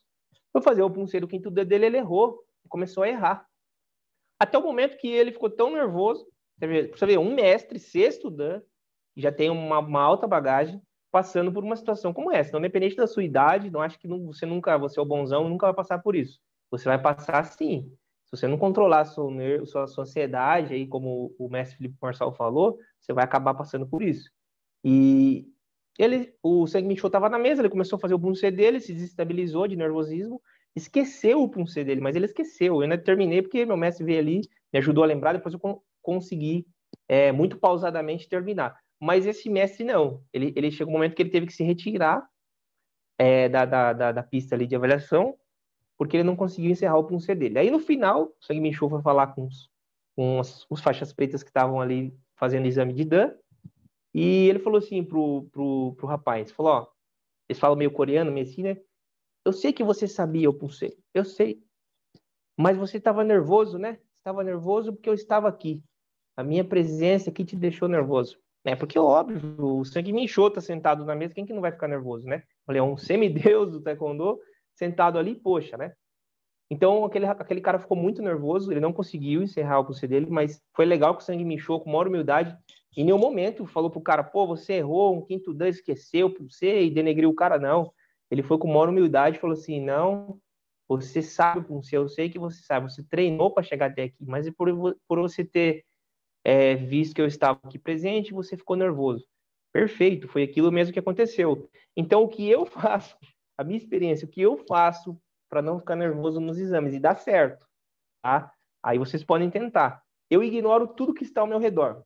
Eu não bola para pai, para mãe, para aluno, para mesa de avaliação. Eu tenho miopia e estigmatismo. Então, às vezes, eu já não enxergo mesmo. Se eu tivesse sem óculos, eu não enxergo nada, que nem agora eu não estou enxergando nada, mas estou aqui. o meu óculos tá até quebrado ali, ah, tem que arrumar ele. Por isso que eu nem coloquei, cara. Mas eu, eu não enxergo nada, velho. Então eu vou fazer exame já. Agora melhorou, porque antigamente eu enxergava melhor. Agora não enxergo mais nada mesmo. Então se for para fazer exame, eu já não estou enxergando nada. Mas eu não fico olhando para a mesa de avaliação. Uma coisa que aconteceu comigo. E depois daquilo eu passei a, a ver as coisas dessa maneira e melhorou, na minha visão eu não fico olhando para a mesa de avaliação, tenho medo de ficar nervoso, de ver alguém fazendo careta ali, e eu achar que tá ruim o negócio, eu me cobro muito. E ou ficar olhando para o lado, cara, eu acho que você vai ficar olhando, eu falo para aluno, o exame, o momento que você vai fazer, é tcharoque, né? E você ali, presta atenção, cara, é sangue nos olhos mesmo, você focar no negócio, fechar a cara, falei, cara amarrada, né? A cara amarrada que eu falo é Concentrado. Tem nada a ver, ah, desumilde. Concentrado, isso. Cara amarrado é concentrado. É você focar no momento que precisa ter foco. E você, cara, não ficar prestando atenção na mesa, ficar prestando atenção em quem está se assistindo. É o momento de concentração máximo que você vai pôr à prova ali aquilo que você já sabe, que você cansou de fazer na academia. E para mim dá certo, porque eu não fico olhando para as pessoas, eu não sei o que está se passando. Eu estou muito focado mentalmente com aquilo que eu tenho que fazer, então eu fecho a cara mesmo ali Os alunos sempre falam, nossa, tá, tá muito, o mestre está sempre muito sério. E, mas é o momento que você precisa ser sério. Eu acho que assim, se você ficar ali dando risadas, totalmente descontraído, você vai dispersar mais. Isso não vai ser bom para você. É um momento que exige foco. Então, qual a maneira de você ter foco? Você focar. Se você olhar para a mesa, você já perdeu o foco. Se você olhar para o lado, você já perdeu o foco. Então, se é um momento para ter foco, vamos ter foco. Então, é ignorar o que está ao redor e ter o foco que precisa ter. Pelo menos eu faço isso, Felipe. Essa é a minha experiência que posso falar para vocês aí. É, uma coisa importantíssima que você falou, a questão do foco, né? É, é, é fundamental. Você, você sabe, você precisa entender que você sabe o que você vai apresentar. Você não pode ficar olhando para o lado, porque nem sempre a pessoa que está do lado. Primeiro, nem sempre a pessoa que está do lado vai fazer a mesma coisa que você. É, é uma pessoa que está com a mesma graduação, por exemplo. Segundo, é feio colar. Se você vai imitar o coleguinha do lado no dia do exame de faixa, você demonstra que você não sabe o que, que você está fazendo. E terceiro, eu acho que o mestre Alexandre deve estar tá aqui, inclusive na, na, na live, eu vou até comentar um fato que aconteceu e ele gosta muito de fazer isso. Ele é meu mestre, né? mestre Alexandre Coelho, lá de, de é meu mestre. Aí no, no, início do ano, quando a gente fez exame para, eu fiz para quarto, minha esposa fez para segundo. Éramos nós dois fazendo o exame e ele colocou cada um para fazer um puncer diferente, juntos, né, ao mesmo tempo, e cada um para uma direção diferente. Ou seja, os dois na mesma sala, um virado para um lado, outro virado para o outro, e cada um fazendo um puncer diferente. Se fosse para colar e tentar imitar alguma coisa assim, já era, esquece. E se não tiver o foco que nem você falou, de fechar a cara, olhar para frente, esquecer o que acontece em volta, é, qualquer distração que tiver já vai te tirar do teu, do teu eixo, vai. né? Do teu, teu, vai teu controle. E aí tu já se embanana todo. E quem tá avaliando percebe. É, então eu ontem, inclusive, eu fiz na, na, eu fiz na aula isso. Ah, cada um. Eram quatro alunos, cada um fazendo um puncer diferente. Deu ruim. Porque confunde mesmo. É, apenas, sim, às sim. vezes apenas uma direção tu está acostumado a fazer o puncer de frente para um lado, quando tu começa a fazer de frente para o outro já dá ruim. Imagina se cada um fizer um diferente do outro, né? Então a concentração é muito importante. Então quem vai fazer exame de faixa ali, o Pilo, se ele estiver assistindo, senão o pai dele provavelmente está assistindo, é foco, né? concentração. Tenha certeza do que você sabe, está treinando para fazer aquilo. O nervosismo ele é comum, ele é, mas a gente precisa controlar essa, essa parte né, do, do nervosismo. Deixa eu ver se tem mais alguma pergunta aqui. O mestre Alexandre Coelho fez uma comentário aqui, ó. Parabéns pela live, mestre. Excelente. Aí. Ver mais o que aqui. O Marcos Garcia. Meus parabéns, mestre. A iniciativa de fazer esse canal sobre nossos o nosso esporte com a qualidade que você apresenta e vem sempre melhorando é incrível. Nos ajuda verdadeiramente. Não sei se é para você ou para mim, mas independente. O importante é que o taekwondo cresça. É isso que a gente quer fazer. Marcos Garcia aí, um abraço do time do taekwondo de Santa Helena de Goiás. Um abraço para Goiás. Paulo Roberto da Silva Santos. Ah, meu pai. Muito boa live, nem sabia que ele estava aqui. Jefferson Machado, live tá top. Parabéns aos mestres Marçal. Wagner Filomena, meu aluno, parabéns pela live, mestre. Anderson Soares, boa noite a todos. Mestre Anderson. Mestre Anderson de BH. Mestre Luiz Renato, parabéns pelo belíssimo trabalho, mestre Marçal, que o senhor vem fazendo, desenvolvendo em prol do Taekwondo. Realmente todo exame de faixa preta, de faixa é tenso. Por mais que nós somos professores e mestres, realmente ficamos super nervosos. Por mais que pregamos para os nossos alunos que não fiquem nervosos. Ah, exatamente isso. Mestre Luiz Renato também tem um canal no YouTube, tá? Quem quiser acompanhar, já dá uma olhada lá, procura lá Mestre Luiz Renato, que tem bastante coisa interessante lá. É... A Jane, parabéns aos nossos mestres de marçal. Vocês são incentivadores e fazem um papel importante na vida dos alunos. Obrigado. Jonas Paza, boa noite, mestres. Boa noite. Ivan Evangelista, Olá, não pratico taekwondo, mas tenho vontade de iniciar. Queria saber qual o dobo certo para um iniciante. Posso, posso responder essa ou quer responder? Que não seja gola preta. Cara, assim, eu, eu, quero aproveitar, não sei se foi ele que me mandou uma mensagem no o Instagram. Principal, o principal erro, cara, de um, de um, iniciante. Ah, e a gola preta, e o dobo azul, dobo vermelho, dobo cor-de-rosa, dobo não sei o quê. Falo, cara, o seu dobo é branco, tudo branco. Esqueça esse negócio de dobo vermelho, azul. Lá na frente você pensa nisso daí, senão despadroniza muito o taekwondo. Até teve um mestre aqui que falou, boa noite, o que vocês acharam das novas cores de faixa de décimo ao primeiro GUB? a CBTKD quer despadronizar o que já está certo, eles querem mexer, não só CBTKD, como a própria WTF, tudo mais, WT agora, né? Então quer mudar demais, cara. O Taekwondo que é tradicional, que já, já, já veio de, de lá de trás. Então não precisa ficar mudando. Aqueles uniformes, coisa mais horrorosa do mundo. Aquelas calças coladas, aqueles negócios estranhos, né? Essa parte de competição que eles queriam mudar.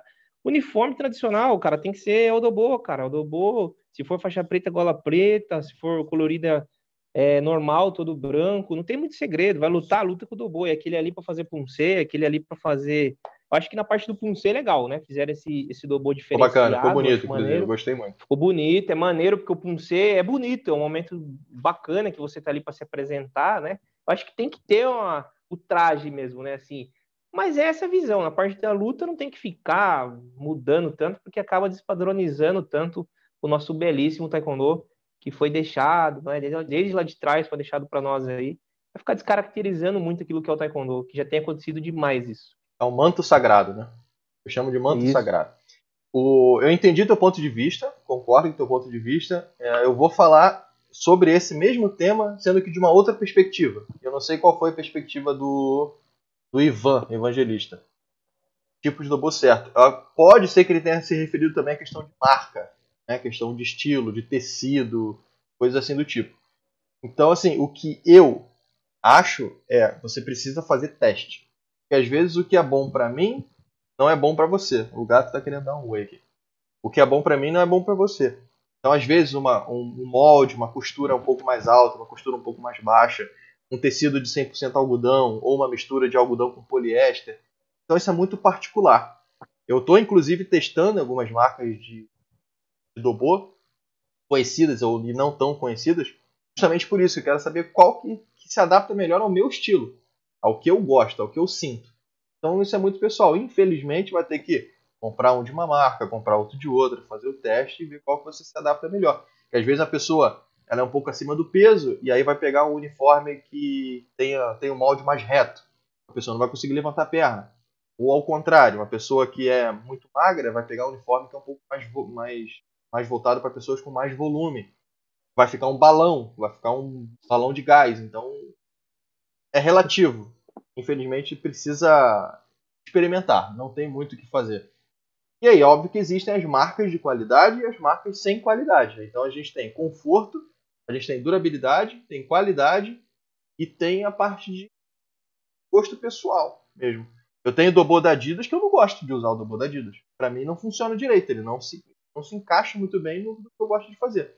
Eu uso mais quando é algum evento, que eu não preciso demonstrar nada, é só uma, uma coisa mais simbólica, mais conceitual. Aí ele fica bonito, porque ele cai bem no corpo. Mas para usar, para mim, ele me trava. Então é muito pessoal. Então não sei qual foi a perspectiva que ele quis saber com relação ao uniforme, mas você como falou um, um ponto de vista, eu falei referente de outro ponto de vista. Acho que dessa forma a gente conseguiu responder o, o nosso amigo. É, ele, ele colocou ali que é, é relação ao que eu tinha falado mesmo. Ah, você... É o modelo relacionado a cores, né? É, vejo com gola preta e tal. O Ivan Evangelista, isso, ele, ele, ele colocou aqui, que é mais ou menos o que eu tinha dito mesmo com relação à gola e etc. Que eu Entendi. acho que o principal, a principal dúvida do, dos alunos que começam a treinar, porque quando vê o outro com gola preta, daí pergunta, né? Mas por que que usa gola preta? Por que que o uniforme é diferente, né? Gente, por que tem calça preta? E a gente tem que explicar. Até fizeram uma pergunta, é, foi semana passada, até coloquei no grupo das minhas aulas, exatamente em relação a isso, né? Questões é, hierárquicas ali que você tem que respeitar. O cara já começa, às vezes já quer usar calça preta, já quer, ah, e esse dobro preto, como é que é, tal, tal. As pessoas já quer pular etapas, né? Eu vi um menino uma vez começou a treinar, é, 14, 15 anos ele tinha, começou a treinar não, ele pegou a faixa preta dele, e ele já perguntou, e quando que eu vou poder usar esse dobô preto listrado, né? Que é o dobô de mestre. Falei pra ele, cara, vai demorar. Já vai. falta um pouco. falta bastante ainda. Treina bastante aí para você chegar lá, né? Então as pessoas querem pular etapas que eu acho que a gente falou isso lá no começo, né? Não podemos pular etapas, tem que respeitar o tempo de tudo. É, eu acho que muito essa questão de, de uniforme também era muito regional, né? Como não tem uma, uma não se segue uma padronização nacional, eu acho que depende muito da, da região. Eu já vi, por exemplo, academias em São Paulo, faixa branca usando gola preta. Eu já vi. O que eu não, eu particularmente, eu não vejo problema. Claro, usar um dobro xadrez aí já é outra história. Usar um dobro preto já é outra história. Mas com, com cor também é outra história. Mas acho que isso é muito regional. Não, não sei se existe. De repente, não sei se o mestre Alexandre Coelho ele é um cara fera para saber isso. Mas eu não sei se existe uma padronização nacional. Eu sei que lá fora, lá na Coreia, é branco, dobro branco com gola preta e acabou. Né? Não tem não, não, não tem muita, muita mudança. Inclusive, quando a gente compra, é, quando eu comprava uniformes da Portados, nem tinha gola branca, era tudo gola preta. Então, não sei, realmente é uma, é uma questão um pouco complexa. E teve aqui Marcos Garcia. Boa noite, mestres. O que acharam das novas. Ah, das novas cores da faixa você já falou ali. O Antônio Marçal. Parabéns, mestres Marçal. Grande orgulho e exemplo de vocês. Mesmo jovem, praticam e é e o incentivo para os jovens das novas gerações de. Daniel, boa live, mestre, muito obrigado. Tropa Sam, grande live, mestre, obrigado. Abraço do Vini. Eu acho que esse cara é meu aluno. É que Tropa Sam não é o nome que eu conheço, não. Mas abraço do Vini, eu tenho aluno de Vini. Pode ser que seja ele. Uh, Tomás Soares, muito boa live, aprendendo muito com vocês, mestres. Sou do Rio Grande do Sul. Seja bem-vindo, Tomás. Uh, o evangelista era a relação que você falou mesmo. Uh, Daniel Pagliato. Boa noite, mestre. Sou aluno do grandíssimo. Nossa, tá podendo, hein, mestrão? Grandíssimo não, Paulo não. Marçal. Ele, ele, ele confundiu, ele trocou o nome, é Felipe Marçal, não é não? Não, não é não. é, é, normal se sentir inseguro se tratando de torneios. Mesmo se dedicando, acaba me achando inferior aos outros atletas na mesma faixa. Bom, como ele é teu aluno, responde aí. Manda ver. O Daniel é um monstro para lutar, para é, nossa, esse dia eu lutei com ele, acertou minha cabeça lá, pô. Depois eu dei umas porradas nele, mas. mas ele me acertou, um moleque muito bom, jovem, cheio de talento. É, vocês têm que acreditar no potencial de vocês. É como eu falei, olhar para o espelho e que eu falei já ali atrás, né? Falar, eu sou o cara e não pode se retrair, não pode se intimidar. Eu falo para os alunos, não tenho medo de lutar com ninguém.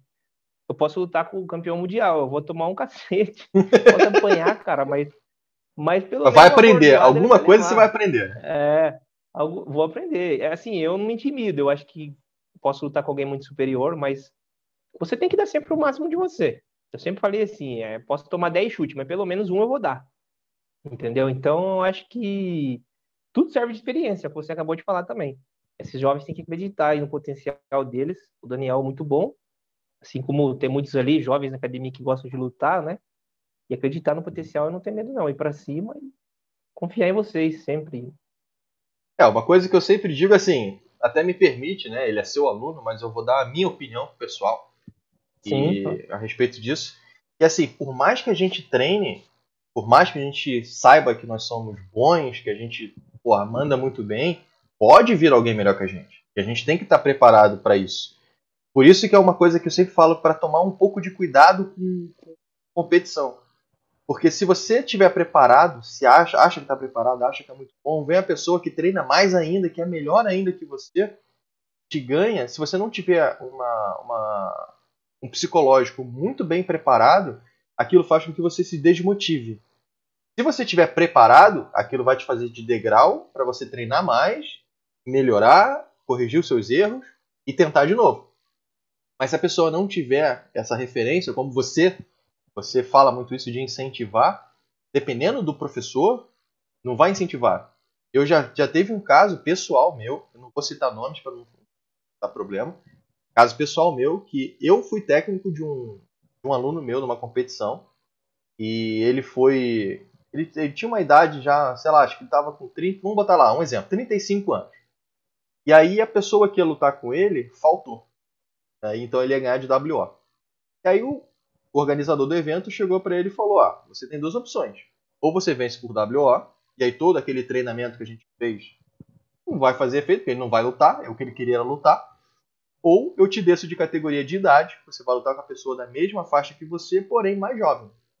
Ele tinha 35, o menino devia ter uns, sei lá, 20, por exemplo. Não vou, não vou lembrar exatamente. Ele falou: não, beleza, eu quero lutar. Independente se eu for ganhar, se eu vou perder, eu quero lutar. Só que ele não foi bem na luta.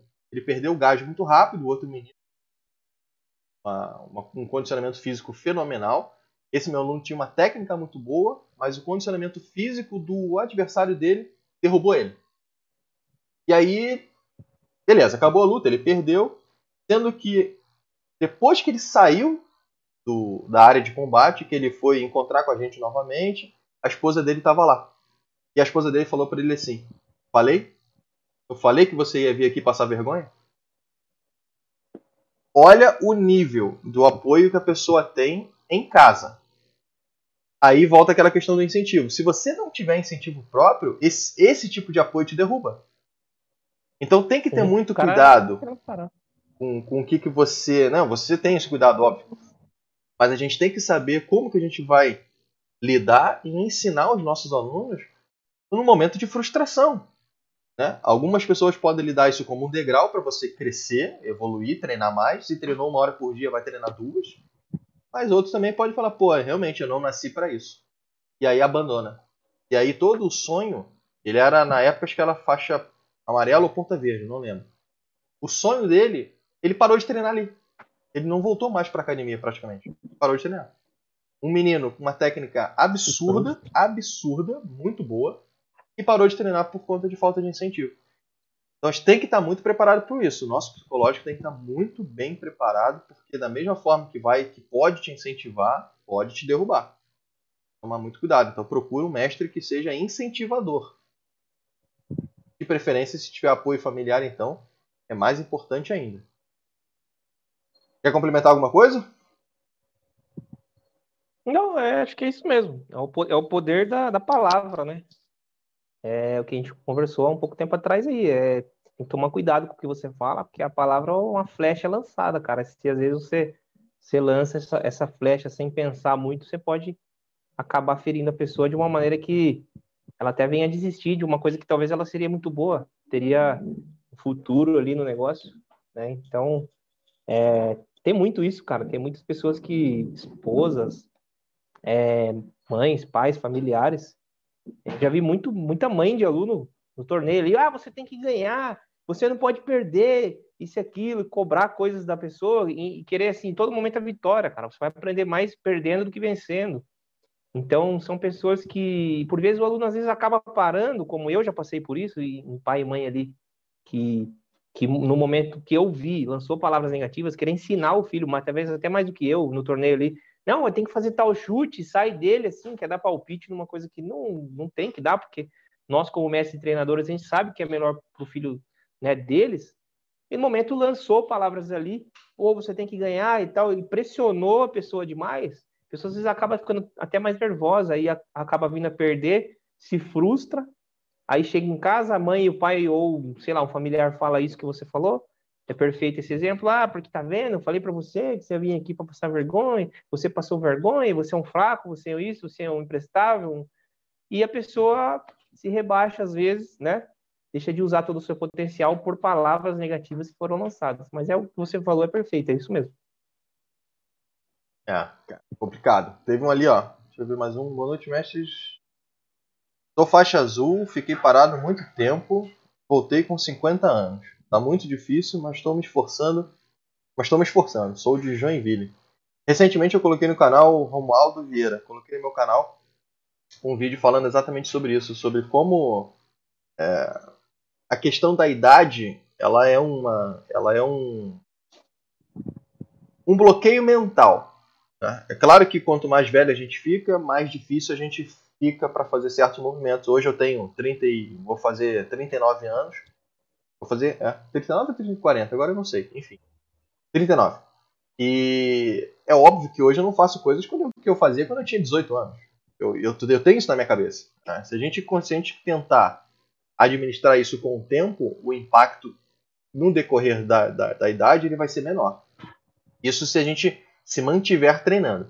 Quando uma pessoa para durante muito tempo e retorna já com uma idade mais avançada, esse gap, né, esse intervalo de tempo, ele, ele deixa de ser uma coisa diluída e passa a ser uma coisa mais agressiva. Então a pessoa já não percebe percebe muito essa dificuldade e às vezes fica com medo. Ah, pô, será que eu vou conseguir ter uma flexibilidade? Será que eu vou conseguir chutar legal? Cara, o eu, eu, falo nesse vídeo é assim. É, quem quiser assistir tá lá no meu canal, inclusive. É, acho que é tipo, o título acho que é Sou Muito Velho para Treinar, alguma coisa assim. Você tem que se respeitar. Né? Para começar, você tem que se respeitar e saber que tem que ter a consciência de que você não vai conseguir fazer coisas que você fazia quando tinha 15, 20 anos. Só que o que você puder fazer para retardar o processo de envelhecimento, o que você não vai fazer? Então o que é melhor? Você com 50 anos não fazer nada, ficar sentado no sofá assistindo Netflix? Ou começar a fazer uma arte marcial ou uma atividade esportiva qualquer e começar a fazer bem para a sua saúde com todos os cuidados necessários? Então é só colocar isso na balança. E você não pode se comparar a outra pessoa, cada indivíduo é um indivíduo diferente. Então, uma pessoa de 50 anos vai ter mais condição de fazer alguma uma coisa do que outra pessoa de 50 anos, porque cada, uma tem, cada um tem sua particularidade. O importante é você se vencer a cada dia, é superar os seus próprios obstáculos. Então, Romualdo, cara, vai à luta. Vai à luta. É, tá difícil, mas vai difícil mesmo e, cara, bola pra frente. Então, como eu falei lá no início da live, não sei se ele estava aqui já lá no início. É, anda para frente, nunca ande para trás. Anda sempre para frente. E aí você vai ter um, uma vida, um estilo de vida melhor, né? E quer falar alguma coisa, mano? Paulo? Não, perfeito, isso aí mesmo, concordo com você. Cara, assim, é, você dá aula há quanto tempo já? Ah, cara, Dar aula mesmo. 10 anos pelo oficial, menos. Né? Um, é, oficialmente já fazem uns 10 anos. Oficialmente, sim, né? Uhum. Como, como professor e de lá para cá me dedicando realmente a ter uma academia. É, com a minha academia vai fazer quatro anos, né? A gente está no, estamos já, graças a Deus, no terceiro salão, né? A gente alugou um salãozinho pequeno, depois fomos um salão médio, hoje estamos com um salão maior, um processo evolutivo, né, graças a Deus, mas oficialmente foi faz uns 10 anos já que eu, que eu dou aula, assim, até como ponta preta, puxava treinos para o meu mestre, já considero que Sim. dava aula, porque já era é, ajudava né? ali como, é, como um instrutor, mas tinha ali os alunos. Eu cheguei a ser instrutor e ter ali os meus aluninhos, na, na qual eu, eu dava ali né, um feedback e tudo mais. Então, quando eu me formei faixa preta, eu já tinha uma certa experiência em puxar treino. Tanto que eu gosto de deixar os meus ponta preta puxar treino, porque eu falo para eles, vocês precisam aprender, né? É um estágio, ah, né? Fica, é, fica muito preocupado às vezes e ah, mestre, mas poxa, não sei e tal. Eu falo, meu, tudo tem uma primeira vez, né? Eu também não sabia puxar treino há vários anos atrás, quando meu mestre falou para mim, Marcel, preciso que você puxe um treino para mim lá na academia, assim, assim, assado. E eu falei a mesma coisa pro meu mestre. O mestre falou, bom, confia no seu potencial. Vê alguma coisa para você passar, você tem experiência. E eu passei a gostar. E realmente, eu acho que para você ser um professor e um mestre, é necessário que você, não vou dizer um tem um dom, mas você tenha um discernimento maior. Porque você precisa saber usar suas palavras, você precisa saber a maneira como você fala, você precisa falar bem, talvez porque isso é, é não desmerecendo quem fala errado. Às vezes eu mesmo falo errado, a minha esposa Normal. me cobra tanto, cara. Normal, sabe? Mas às vezes você a maneira como você fala, você é julgado. A maneira como você, se você está acima do peso, você é julgado. Por tudo as pessoas julgam a gente, né? Então tem que estar tá sempre buscando dar um exemplo, né? E nesse, nesses 10 anos, assim, teve alguma algum episódio com seus alunos que você falou é, alguma conquista muito grande é, que você fora essa esse menino do autismo que para mim foi sensacional que você falou ali, que ele conseguiu contar em coreano e tal. Mas teve alguma conquista assim de superação, ou até mesmo uma competição muito importante? É, alguma coisa que algum aluno teu, mencionando nomes ou não mencionando nomes, não importa, fica à vontade. Acho que você queria compartilhar com a gente, que falou, pô, esse cara aqui, essa história aqui, pô, é bacana de se contar. Olha, cara, eu acho que eu não venho nada na minha cabeça agora. Você pegou mais de calça curta com essa pergunta, porque não vem nada na minha cabeça agora, assim, porque eu acho que já teve tantos momentos diferenciados. E o momento que me vem muito à cabeça, hoje, que eu poderia te dizer, é o caso do Leonardo, né? Do menino autista aí. Que eu posso dizer que é um dos últimos anos, é o, é o maior exemplo que eu tive, né? Uma felicidade muito grande. Mas teve vários momentos de superação, acredito assim, né? Mas acho que o que eu poderia dizer, assim, é a questão do, do, do Leonardo mesmo, né? Para quem é, tá chegando agora, de repente. E convenhamos, quem, live... se alguém não, não, não tava na live quando ele contou, depois, quando a live terminar, depois... assiste lá. E foi depois uma história assiste, mas eu falei sobre, sobre essa superação que um garoto que tem autismo te teve, né? Com oito anos de idade. E foi uma história maravilhosa, né? Tem até o vídeo, depois vocês vão acompanhar. E quem quiser assistir o vídeo vai, vai ver que foi um momento muito marcante, muito bonito. Você se importa em, em, em mandar esse vídeo para mim para eu colocar no meu canal aqui?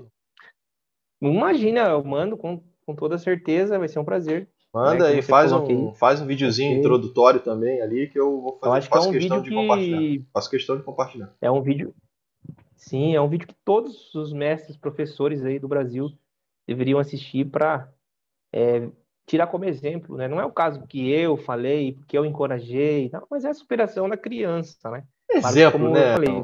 Porque assim, muita gente fala assim, Sim. ah, eu não gosto de ficar falando de certas coisas porque parece que eu estou me vangloriando. Mas tem que se vangloriar mesmo.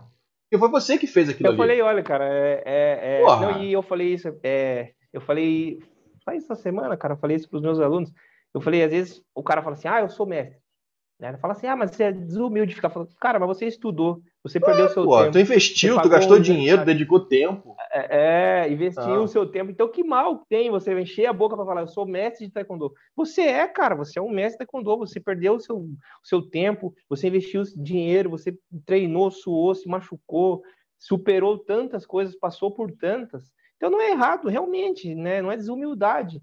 Você querer cobrar excelência, às vezes, do aluno, pô, você tem que ser bom, você tem que fazer direito. É tua equipe, você quer que ela vença. Ninguém tem uma equipe para querer que ela seja derrotada. A gente quer a vitória, mas a gente tem a maturidade para entender que se a vitória não vem, veio a derrota, mas a gente vai aprender da mesma maneira, né? E, e mas como eu falei, não para me vangloriar, porque eu que falei, mas é mais pelo momento mágico de superação do menino.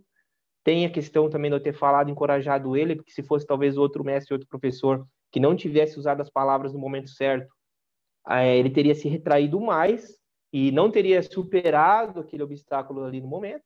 E por ter usado a palavra certa, no momento certo, ele ajudou, né? Ajudei ele a superar. Mas é isso é cada mestre, cada professor tem que ter, como eu falei, esse discernimento de saber usar as palavras. Tudo está englobando, né? A gente vai conversando, as coisas vão englobando. A gente acabou de falar de, de usar as palavras certas no momento certo. Uma palavra tem peso. Uma palavra é é com a pedra que é lançada, depois não dá para voltar atrás, com uma flecha. Então é complicado. Então tem que saber muito o que fala no momento certo, né? Mas não, repito, não para me vangloriar, e sim para mostrar a superação que o menino Leonardo de 8 anos, autista, cheio de dificuldades ali de superar algumas coisas na vida dele, superou uma coisa muito importante, que até os pais dele ficaram muito emocionados, me agradeceram muito. Se para mim foi uma questão que foi uma emoção tremenda. Eu imagino o que foi para um pai ou para uma mãe, os pais dele, no caso, né? A emoção que aquilo trouxe para eles. Então, eu fico dez vezes mais feliz em saber que eu pude ajudar e eles ficaram felizes, né? Eu trouxe essa felicidade para eles. Acho que um ser humano, um mestre, um professor é isso, é pensar no próximo, na felicidade do próximo, o bem que você faz para o próximo, né? É, e uma coisa que você falou importante, ah, já, já falou isso há mais ou menos uns 30, 40 minutos que é nós somos julgados por qualquer coisa que a gente fala. Independente se a gente fala alguma coisa boa ou se a gente fala uma coisa ruim, vai vir pessoa julgando. Eu vejo isso no meu canal o tempo todo. E a gente está no momento, a gente está vivendo um momento social, no meu ponto de vista, posso estar errado, posso estar equivocado, não tem problema nenhum. Mas eu, a gente vive no momento em que quando a gente expõe alguma coisa bacana, já vem uma multidão querendo falar que a gente está querendo crescer por tragédia, em cima de uma, de uma polêmica. Então, assim, eu não vejo dessa forma. Primeiro, é, o que eu tenho para expor de bom, eu exponho, e se alguém vier reclamar, eu falo, faz melhor. Ponto. Enquanto não fizer melhor, não vem me perturbar. Faz a tua parte que eu faço a minha, mas faça alguma coisa produtiva. E às vezes a gente fica até com receio de expor, né? porque a gente pode ser julgado de que ah, a gente está querendo aparecer. É, teve, assim, aconteceu comigo. Botei uma foto no meu Instagram de uma conquista que, eu tive com um menino lá do projeto social, do, do Silvio que eu falei ainda há pouco. E aí vieram pessoas comentar: ah, você está colocando isso só porque você quer aparecer. Cara, eu tô no meu Instagram, do meu projeto, chamado Taekwondo Especial. Eu faço sozinho, não compro nada, sozinho com a minha sozinho, entre aspas, com a minha esposa junto, ela, ela dava aula junto com a gente. Mas eu cedo o meu tempo, não cobro nada para ninguém, eu busco a ajuda de um monte de gente e você vem falar que eu tô querendo aparecer. Faz alguma coisa em, em prol da sociedade, não vem encher minha paciência.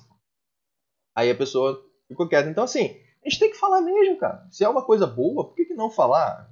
Então, eu, eu, eu hoje eu tô assim. Tô nem aí. Quer falar mal? Fale. Mas que entregue algo melhor do que eu fiz.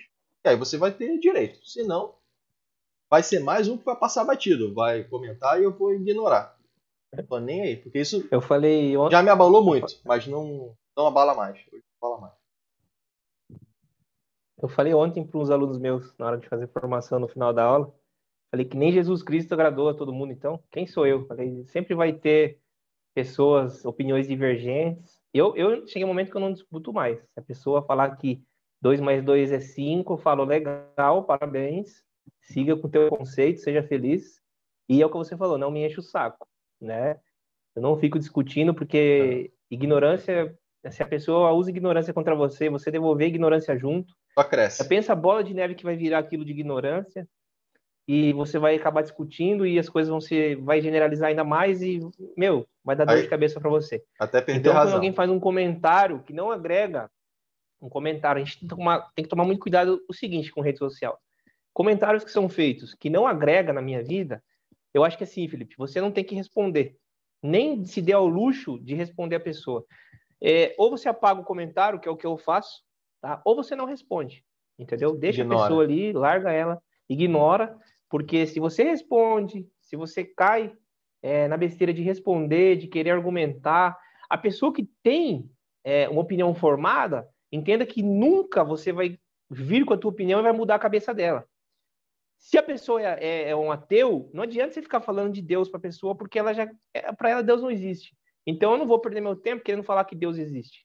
Então é mais ou menos isso. Eu dei um exemplo. Se a pessoa tem uma opinião, não adianta eu chegar com uma espada, um escudo, querer lutar e, e, e, bater de frente com a pessoa, porque não vai dar certo. Ela tem a opinião dela, ela já achou aquilo da minha pessoa, ela já fez pré-julgamentos, então não adianta nada eu querer chegar ali, querer falar, querer ah, ter razão.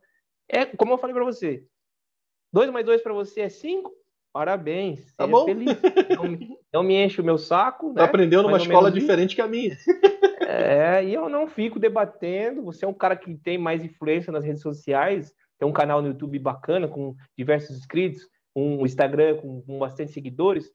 É, é, normal, cara. Quanto mais, mais, mais seguidores você tiver e tal, vai acontecer de vir um cara, um Zé Ruelo ou outro ali comentar, fazer um comentário é desnecessário, uma coisa chata. Por muito que às vezes o, o teu trabalho incomoda, porque às vezes o cara não tem a capacidade de fazer melhor, foi o que você falou. Então, o que, que ele tem para fazer? Pra, pra, a única coisa, a única arma que ele tem na mão para poder te, te pôr para baixo é o celular criticar. dele, o notebook, seja o que for, para criticar, porque na, na, na, tua cara ali mesmo ele não vai ter a coragem de te falar nada. Ele vai colocar o rabinho dele entre as pernas e não vai falar nada para você. Mas na rede social ele é um machão.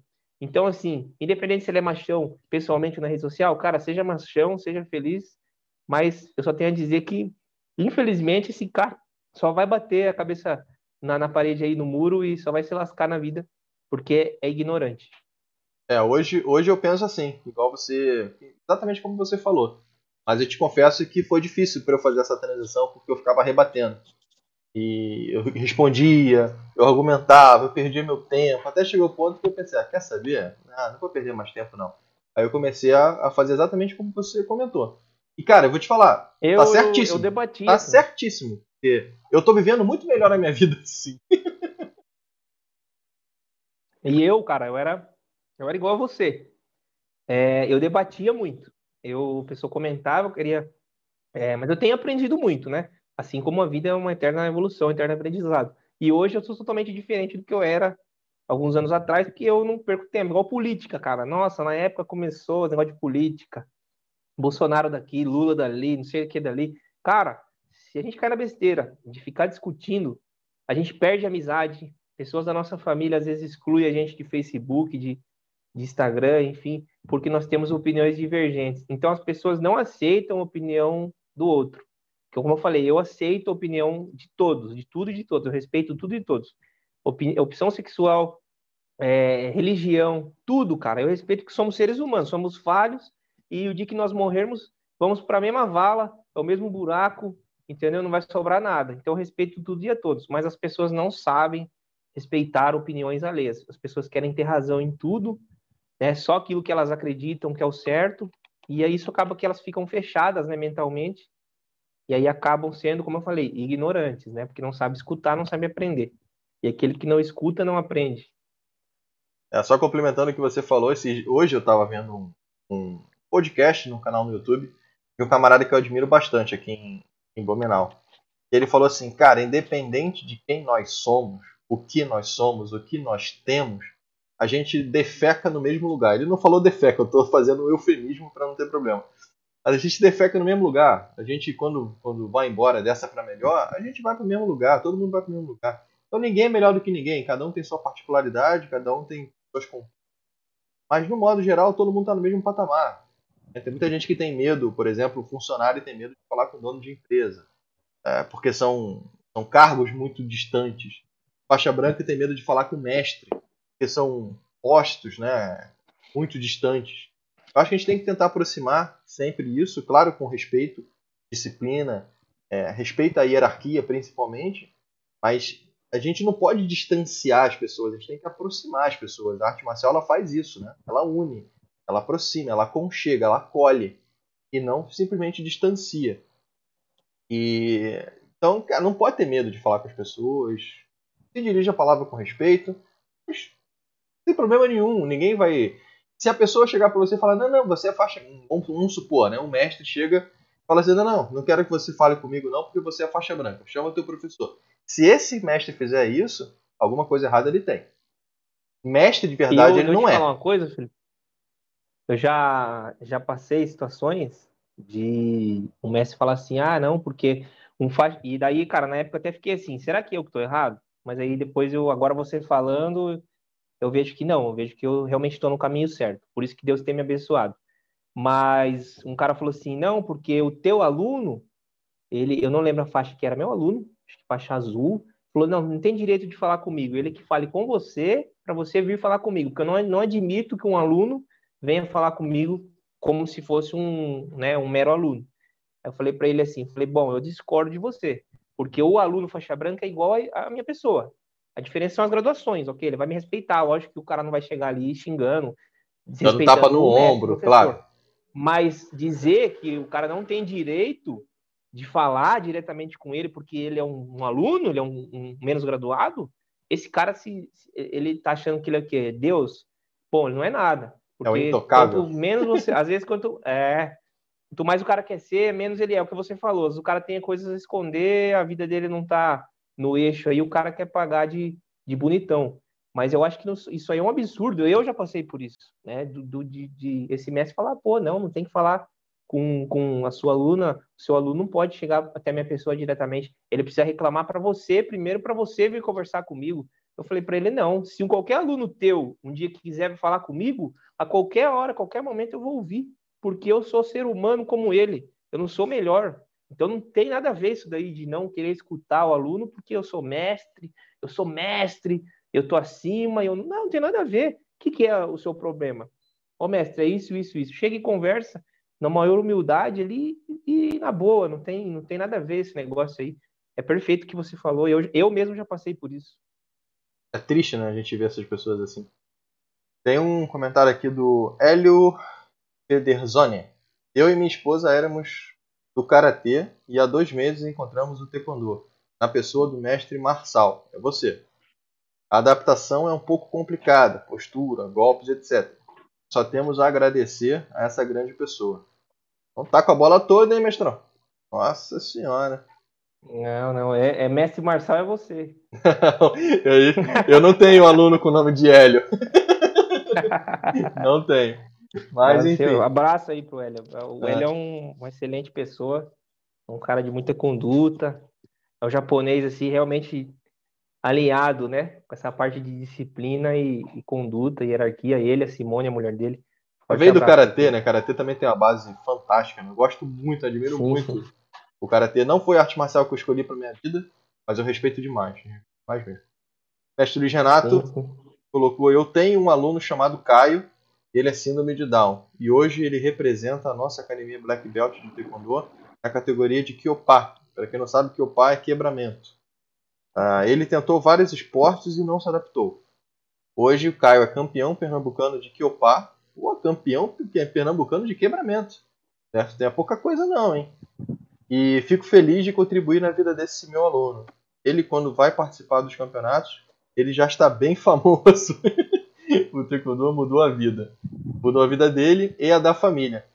É, isso é importantíssimo, porque o, o, as artes marciais, elas obviamente, quando um aluno entra numa arte marcial, a vida dele muda. Mas, é, em como consequência, os familiares também sentem essa diferença. Né? E, obviamente, quando é um bom professor, que aí o, a arte marcial traz benefícios para o aluno, obviamente esse aluno reflete esses benefícios em casa, é, na organização, na disciplina, no respeito, na, enfim, em diversos fatores. Então, a consequência acaba acontecendo mesmo. E a Simone Miojin. Linda Simone, acabei de falar dela. Ah, é a mulher do Hélio. Ah, tá, entendi. É mesmo. Ah, esse dom de acolher nos torna família. Bacana. Então, acho que a gente está no caminho certo, né? Bom, pelo menos no nosso ponto de vista. Tem pessoas que pensam diferente, claro, e como você falou, eu respeito todas as pessoas que pensam diferente, sem problema nenhum. São mestres prepotentes, né? Que é. não, não vão levar a prepotência que carrega consigo, não vai levar a lugar algum. Simplesmente vai levar um poder que talvez ele vá ter, mas uma arrogância Talvez ali alunos que nunca vão respeitá-lo. É, vai ter alunos é, a vida inteira a vida nas costas para esse cara. Né? E a gente que trabalha nesse lado família, união, esse lado humildade. Entender é. que nós somos seres humanos e somos iguais. As pessoas não precisam me olhar como o mestre Marçal. É, ele é melhor, nossa, ele é superior. Não, eu quero que me enxergue como ser humano falho, como sou, como qualquer outra pessoa, simples, tento ser humilde, como eu falei, nem sempre acerto. Tem os meus momentos que eu erro na vida, como qualquer pessoa, né? Não sou perfeito, ninguém é. Mas é enxergar esse lado, como eu falei, em ver que todo mundo é igual. E, cara, e como eu falei, todo mundo vai pro mesmo buraco, então sejamos humildes sempre aí. É, teve um comentário aqui do Thiago Prado Lima. Que esse eu vou ler, né, cara? Esse, esse veio para mim, né? Tô lendo só comentário bom para você, tem que comentar para mim também. Vamos lá, vamos lá. Vamos lá. Eu e minha esposa somos novos no Taekwondo. Amo Taekwondo e sou seu fã, mestre Felipe, ó. Não foi mestre Marçal, mestre Felipe. Esse agora, foi pra mim. Agora, agora é o Felipe. É, Esse acho que foi o único, assim, que falou bonitão, bonitão, bonitão. É, é, Assiste todos os seus vídeos e dicas. Abraço aqui de Alegrete. Abração, Thiago Prado Lima. Feliz em ter vocês acompanhando aqui o nosso, nosso canal e o objetivo é sempre ajudar vocês mesmo.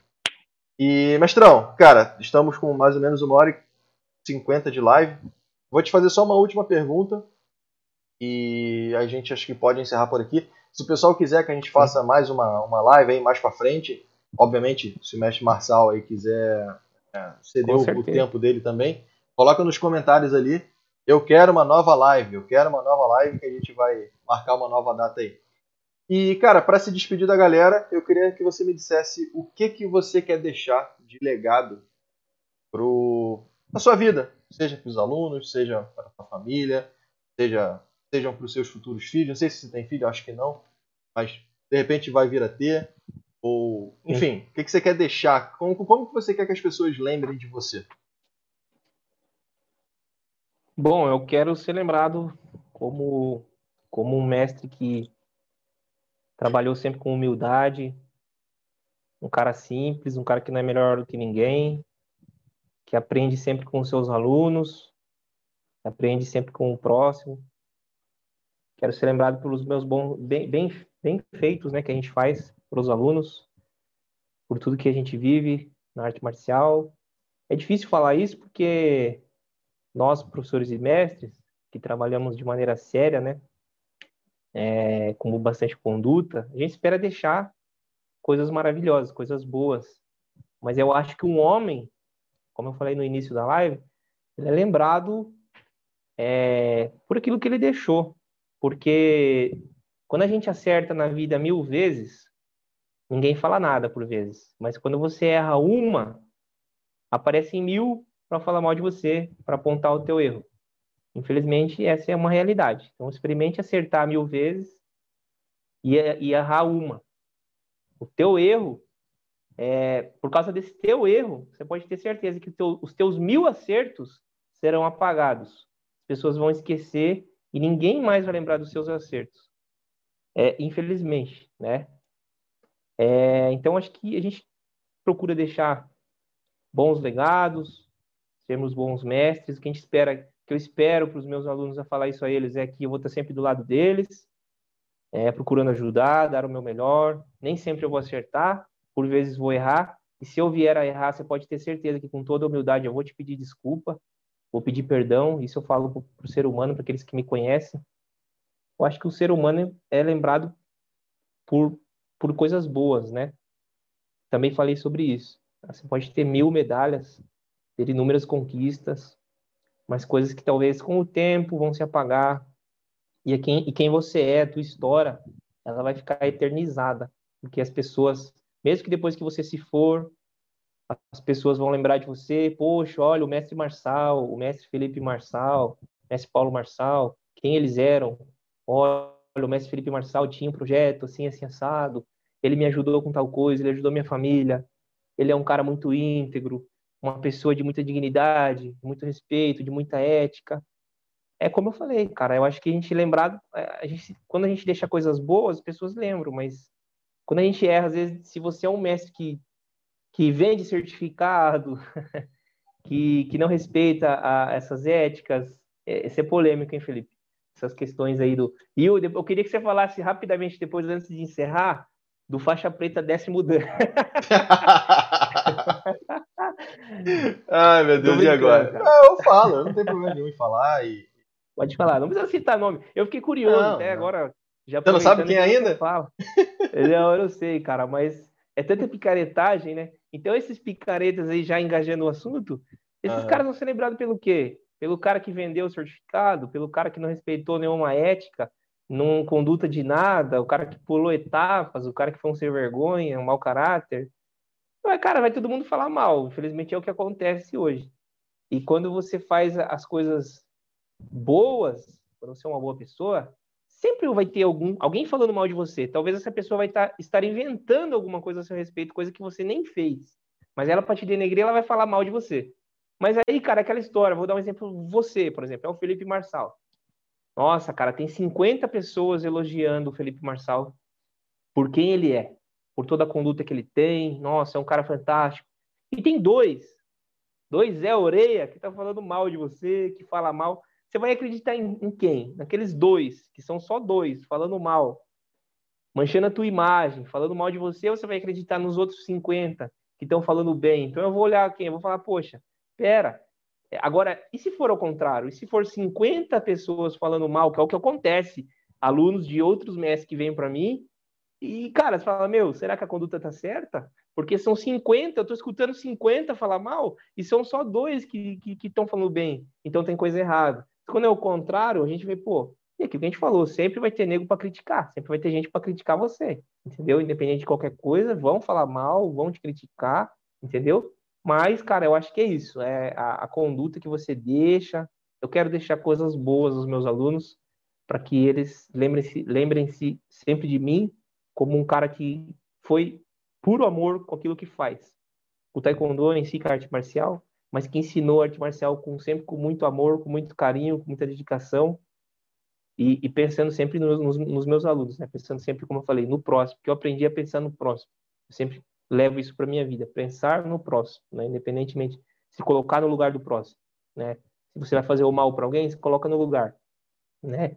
Eu acho que é sempre essa questão, esse feedback. Mas acho que é isso. Falei bastante e agradecer a todos aí, tá bom? É isso mesmo, a arte marcial ela, ela ensina isso, né? Ela ensina esse valor da empatia, né? A gente entender o próximo, conhecer o próximo e querer ajudar o próximo. Qualquer coisa diferente de você ajudar alguém, você está andando para trás. Não tem como você pensar em alguma coisa na tua vida que não seja para ajudar alguém de alguma forma. Se você for, se você pensar em prejudicar alguém, você está errado. Né? Você tem que, na pior das hipóteses, deixa neutro. Se é uma coisa que não te agrada, não vai junto, não não está alinhado com o teu pensamento, bola pro lado e segue, segue a tua vida. Né? Não, também não tenta prejudicar pelo fato da pessoa pensar diferente de você, porque cada um é cada um. Né? Cada um tem sua particularidade. Sim. E o legado que eu quero deixar também é exatamente bem parecido com o teu. É assim, cara, eu quero que as pessoas falem para mim. O Felipe foi um cara sensacional. Ponto. Independente de, de onde, independente de que lugar. E é, é, esse é o meu objetivo de vida.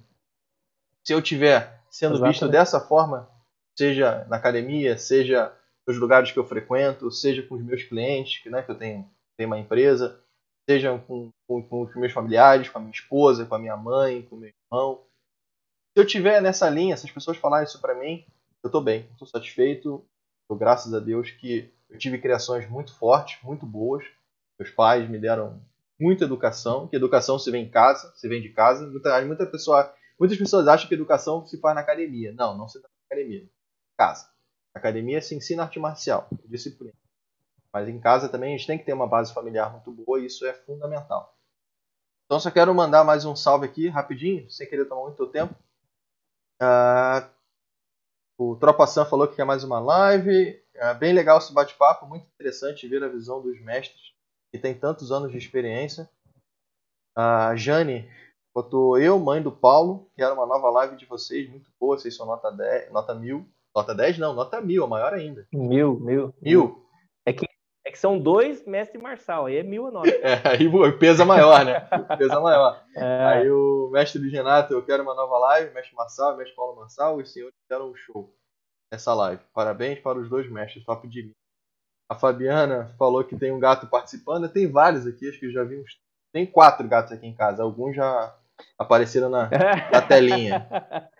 E o Hélio, show de bola. Parabéns pelos mestres. Então acho que não teve mais nenhum comentário. Ah, só falando do Pro Taekwondo. É... Eu acho. Não sei se eu vou ser meio punido por isso, mas opinião é opinião. Essa é minha opinião, não sou dono da verdade, que isso fique bem claro. Pro Taekwondo, na minha opinião, é um método de ensino. Ele não pode ser levado com, como, como regra para o Taekwondo décimo dan só existe um no mundo de taekwondo. Aí existem os métodos de ensino, então, que algumas pessoas falam. Então, fazendo uma pequena referência, se eu lançar o Marçal Taekwondo e me graduar décimo dan, eu vou ser décimo dan de taekwondo? Não. Você décimo dan de Marçal Taekwondo? Também não. Então, eu acho que isso não existe, para mim é uma grande ilusão. Tenho Fico, fico triste em saber que tem pessoas querendo utilizar dessas artimanhas para conquistar alunos, conquistar pessoas, enganar pessoas. Não concordo com isso. E se vier me criticar, se vier encher meu, minha paciência, vai levar nos dedos, porque o meu certificado ele é internacional, ele tem validade no mundo inteiro. Agora, o teu certificado de décimo dan da Pro Taekwondo vale o quê? Vale um papel de pão? Vale o quê? Se é que tem, né? Então, não concordo, não acho legal, eu acho que isso prejudica a arte marcial e tenho dito. Se vier encher minha paciência, vai levar nos dedos que eu também não vou ficar ouvindo quieto não. Algumas pessoas até ouço quieto, mas esse tipo de falcatrua para mim não funciona. Tem coisa que não dá para se calar, né, cara? Não dá, não dá. Eu vejo isso, fico, é. fico louco, cara, fico louco. Mas enfim, Sim. mestrão, mais uma vez, cara, quero te agradecer. Acho que não teve mais nenhum comentário ali. Nova live, por favor, Juliana Ribeiro. Vamos fazer, vamos fazer. Fiquem antenados aí nas vamos nossas fazer. redes sociais que vai divulgar em breve aí. Tenho outras lives agendadas também, mas a gente vai fazer bastante coisa aí que com certeza o papo vai ter para muito tempo ainda. Marçal, mais uma vez, cara, obrigado, tá, por você ter cedido o teu tempo, obrigado, bater esse papo com a gente, externar essas suas visões de vida que cada vez mais eu tenho certeza que bate muito com a minha.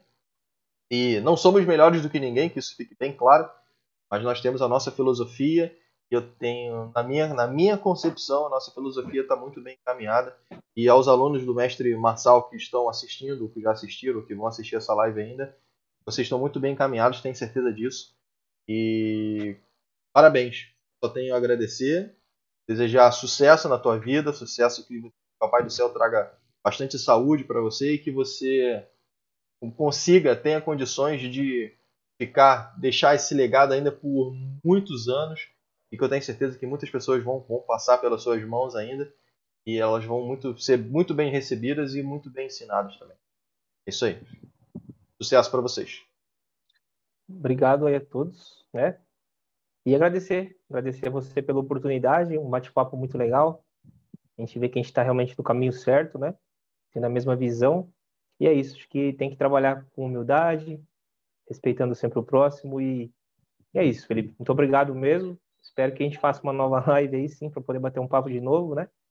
Esse encontro de, de mestres marçal aí. Foi muito legal, agradecer a oportunidade, tá bom? Sucesso para você também. Você é um cara que tem muita experiência, desejo sempre sorte aí para você, sucesso. Que a tua equipe seja sempre em constante evolução, tá? Crescimento, e que você merece, cara. Tá bom? Tamo junto.